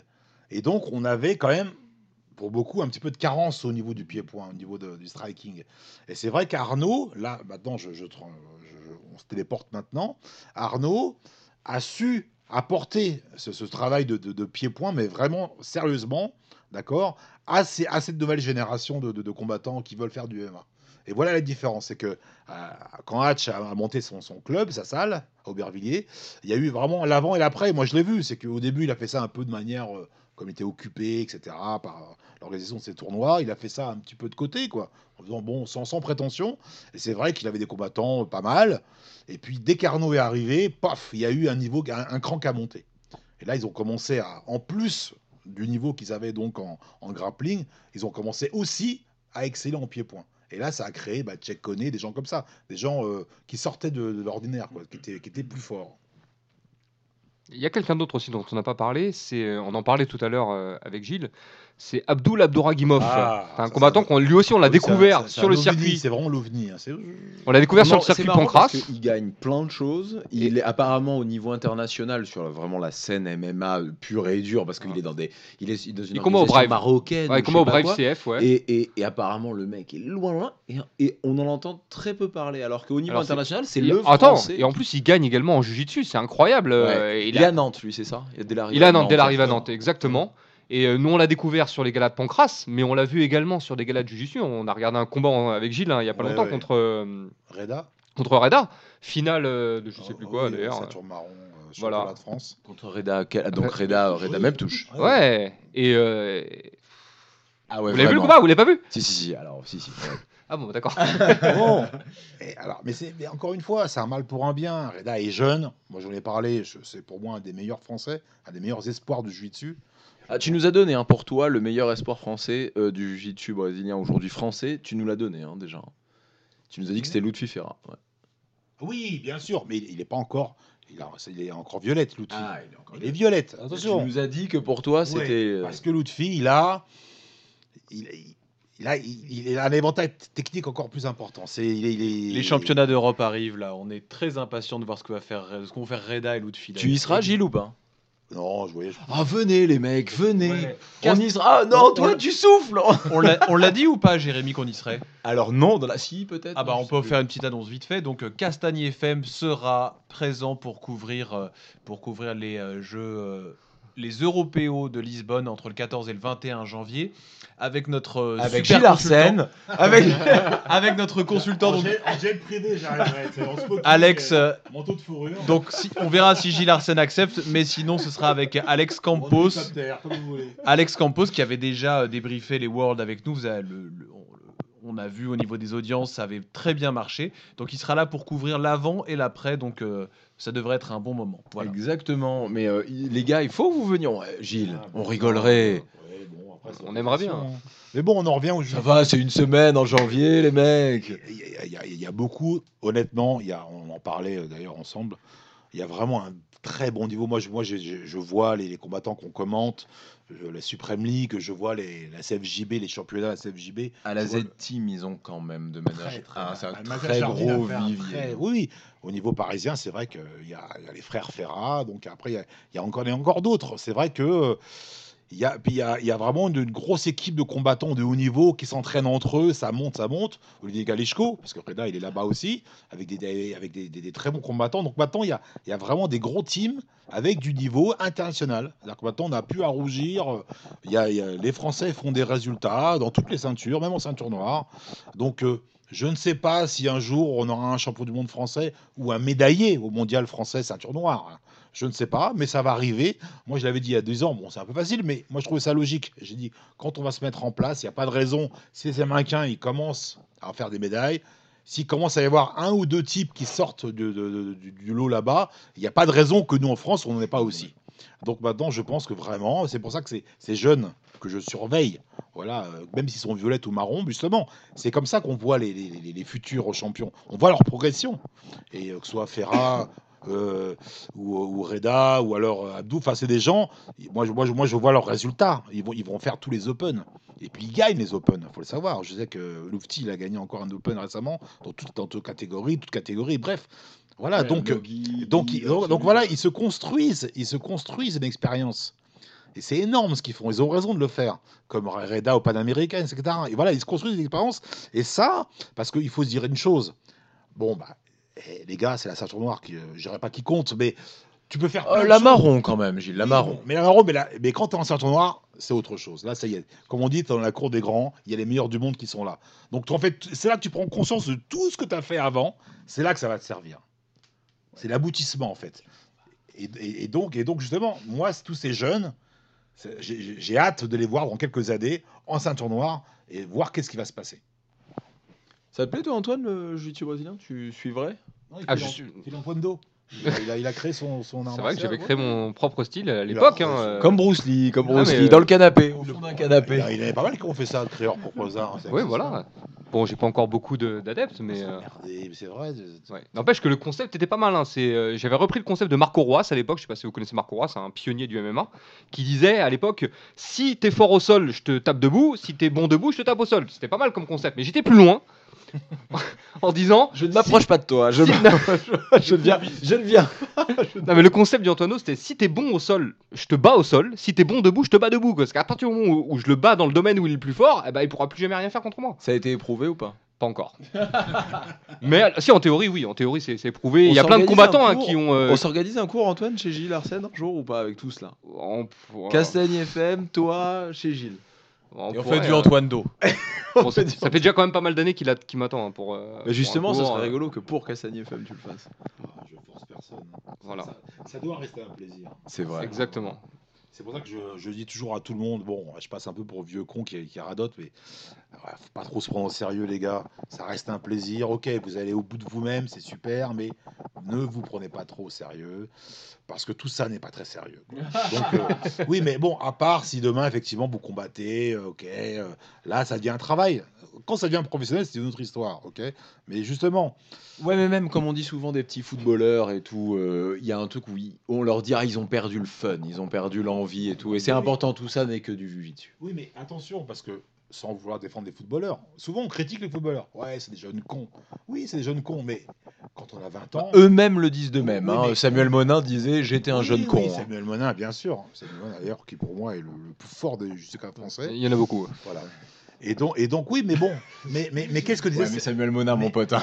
mais, mais, mais, mais, mais, mais le plus important, je suis sûr qu'il l'a dit, c'est que on peut pas juger un gamin de 20 ans. Parce que quand on est 20 ans, on est con. On est là, on se dit, oh, alors en plus, si on gagne, on se dit, mais je suis le meilleur. euh, Oh là là, euh, j'ai besoin de personne, je vous emmerde. À 20 ans, on est comme ça. Mais le, c'est l'entourage, c'est tous les gens autour. Si vous n'avez pas des gens qui vous calment, qui vous disent, doucement, garçon. Si vous êtes là, ah, t'es champion, qu'est-ce que tu veux, champion? Tu veux ça, champion? Imaginez, même un type mature, toute la journée, on te dit champion, tu deviens fou. Alors, un gamin de 20 ans, toute la journée, on lui, on lui porte ses chaussures, ah, t'as mal aux dents, attends, bouge pas, on va chez. Il devient fou, le. Je suis complètement d'accord avec toi. C'est ce que je vis un peu tous les jours avec l'idolâtrie que me porte Adrien. Et c'est un vrai, euh, c'est un vrai souci. Tu vois, je. C'est pour ça que je veux que tu retournes faire du jiu absolument. Exactement, pour te recasser la gueule. C'est une sorte de running là. Antoine, je vois que tu te prends la, la tête dans les mains, mais oui, c'est un vrai truc chez nous. Il veut que je revienne faire du jiu-jitsu. C'est important, parce qu'encore une fois, je, je l'ai je dit, faut pas, faut pas, ju- moi je juge pas les- l'élève, enfin, dans le sens où, euh, où euh, comment ça s'appelle ça? Euh, on, peut, voir un type, euh, un combattant arrogant, etc. Bon, moi souvent je fais ça en compétition. Quand je vois un combattant, ah t'as vu J, celui-là, il se la raconte et tout, moi je dis toujours c'est qui le prof? C'est ça, c'est un réflexe que j'ai. Toujours dit c'est qui le prof? Lui, bon, il a 25 ans, il est un peu con, ok, mais il est énervé, il fait de la compète, il veut se montrer, ok, mais à la rigueur, je l'excuse, c'est normal. C'est la peur, le stress, la testo, la jeunesse. Mais euh, je dis toujours, c'est qui le prof? Et après, je vois ensuite le comportement qu'il a après le combat, parce qu'il y a plein de choses comme ça. Parce qu'il peut être. Moi, moi ça me dérange pas que le, ga- le garçon soit arrogant avant. Après, s'il a dans la victoire, la défaite, il a, il a un comportement plus. Ok, bon, ça va, c'est pas. Voilà, tout ça, c'est important. C'est être professeur, c'est éduquer les gens. C'est pas seulement les rendre forts. Le problème, c'est ça aussi. C'est pas seulement, tiens, je vais t'apprendre à faire les clés de bras, je vais t'apprendre à devenir un champion. Non, ça, c'est une chose. Mais euh, je vais t'apprendre à être un homme, dans le sens où, ok, tu, veux- tu vas devenir un, un bon combattant dans un sport, parce que ça reste quand même un sport, ok, mais je vais faire en sorte que tu sois une bonne personne. Parce que tu peux être bon, mais si t'es con, tu sais, tu vas te retrouver vite tout seul. Et puis on n'est jamais bon éternellement. T'as compris, Adrien? Non, non, mais c'est très, c'est très sage. Le, le professeur n'est pas juste là pour gonfler l'élève et lui dire qu'il est le meilleur et qu'il a jamais vu meilleur que lui. Il est aussi là pour lui dire, hey, loulou, tu vas, tu vas, faut te rappeler que tu fais qu'un sport et c'est, c'est important de, voilà, c'est une sage parole. Je suis d'accord. Les gars, on se refait ça bientôt ou pas Ah C'était cool, non Ouais, c'était sympa. Des réserves un peu, euh, Antoine, non, pas on se du tout, refait pas ça du tout, bientôt. suis, Ou euh, non, non, non, la prochaine fois, vous nous invitez sur le plateau. C'est vous qui nous invitez sur le plateau. euh, Ouais, comme, comme l'a dit Gilles, nous on est, on est un peu les balayeurs. hein, là. Oh, pas balayeur. Non, on a quand même euh, un petit coucou à Lolo quand même. Hein. Oui, bah oui. Duclou, euh, Qui nous écoutera jamais de toute façon. euh. Voilà, Bah, sauf si vous lui faites écouter. Qui sait Non mais voilà, on a quand même, on a quand même la chance. On peut pas non plus se plaindre parce qu'on a, quand même la chance d'être une petite équipe et c'est vrai qu'on a quand même un bon, bon relationnel entre nous. Tout le monde dans le prime, ne peut pas en dire autant. On peut communiquer avec les gens au-dessus de nous. Donc voilà, c'est pas toujours le cas dans le monde du travail. Donc euh, on se plaint pas trop quoi, ça va. Cool. Moi, je travaille avec Jérémy toute la journée, c'est un peu tendu. hein. Tu te plains beaucoup quand même.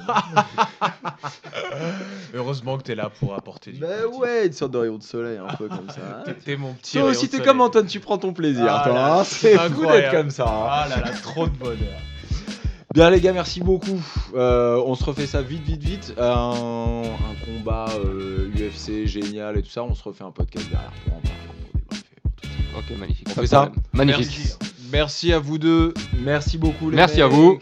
Merci. À vous encore. J'espère que les auditeurs ne nous jugeront pas trop de toutes les conneries qu'on a pu sortir. Ouais, je on pense nous qu'on a a- demandé à ce que tu reviennes. On nous a demandé à ce que vous veniez. C'est Ah, vrai. C'est Hein. marrant, Gilles Arsène. c'est marrant. Voilà, exactement. Ça marrant, ça marrant. Mais non, mais sans langue de bois, les gens aiment. C'est important. C'est important. Allez, à la prochaine. Ciao les à amis, tous. à bientôt. Bye Salut. bye. Bisous, bisous.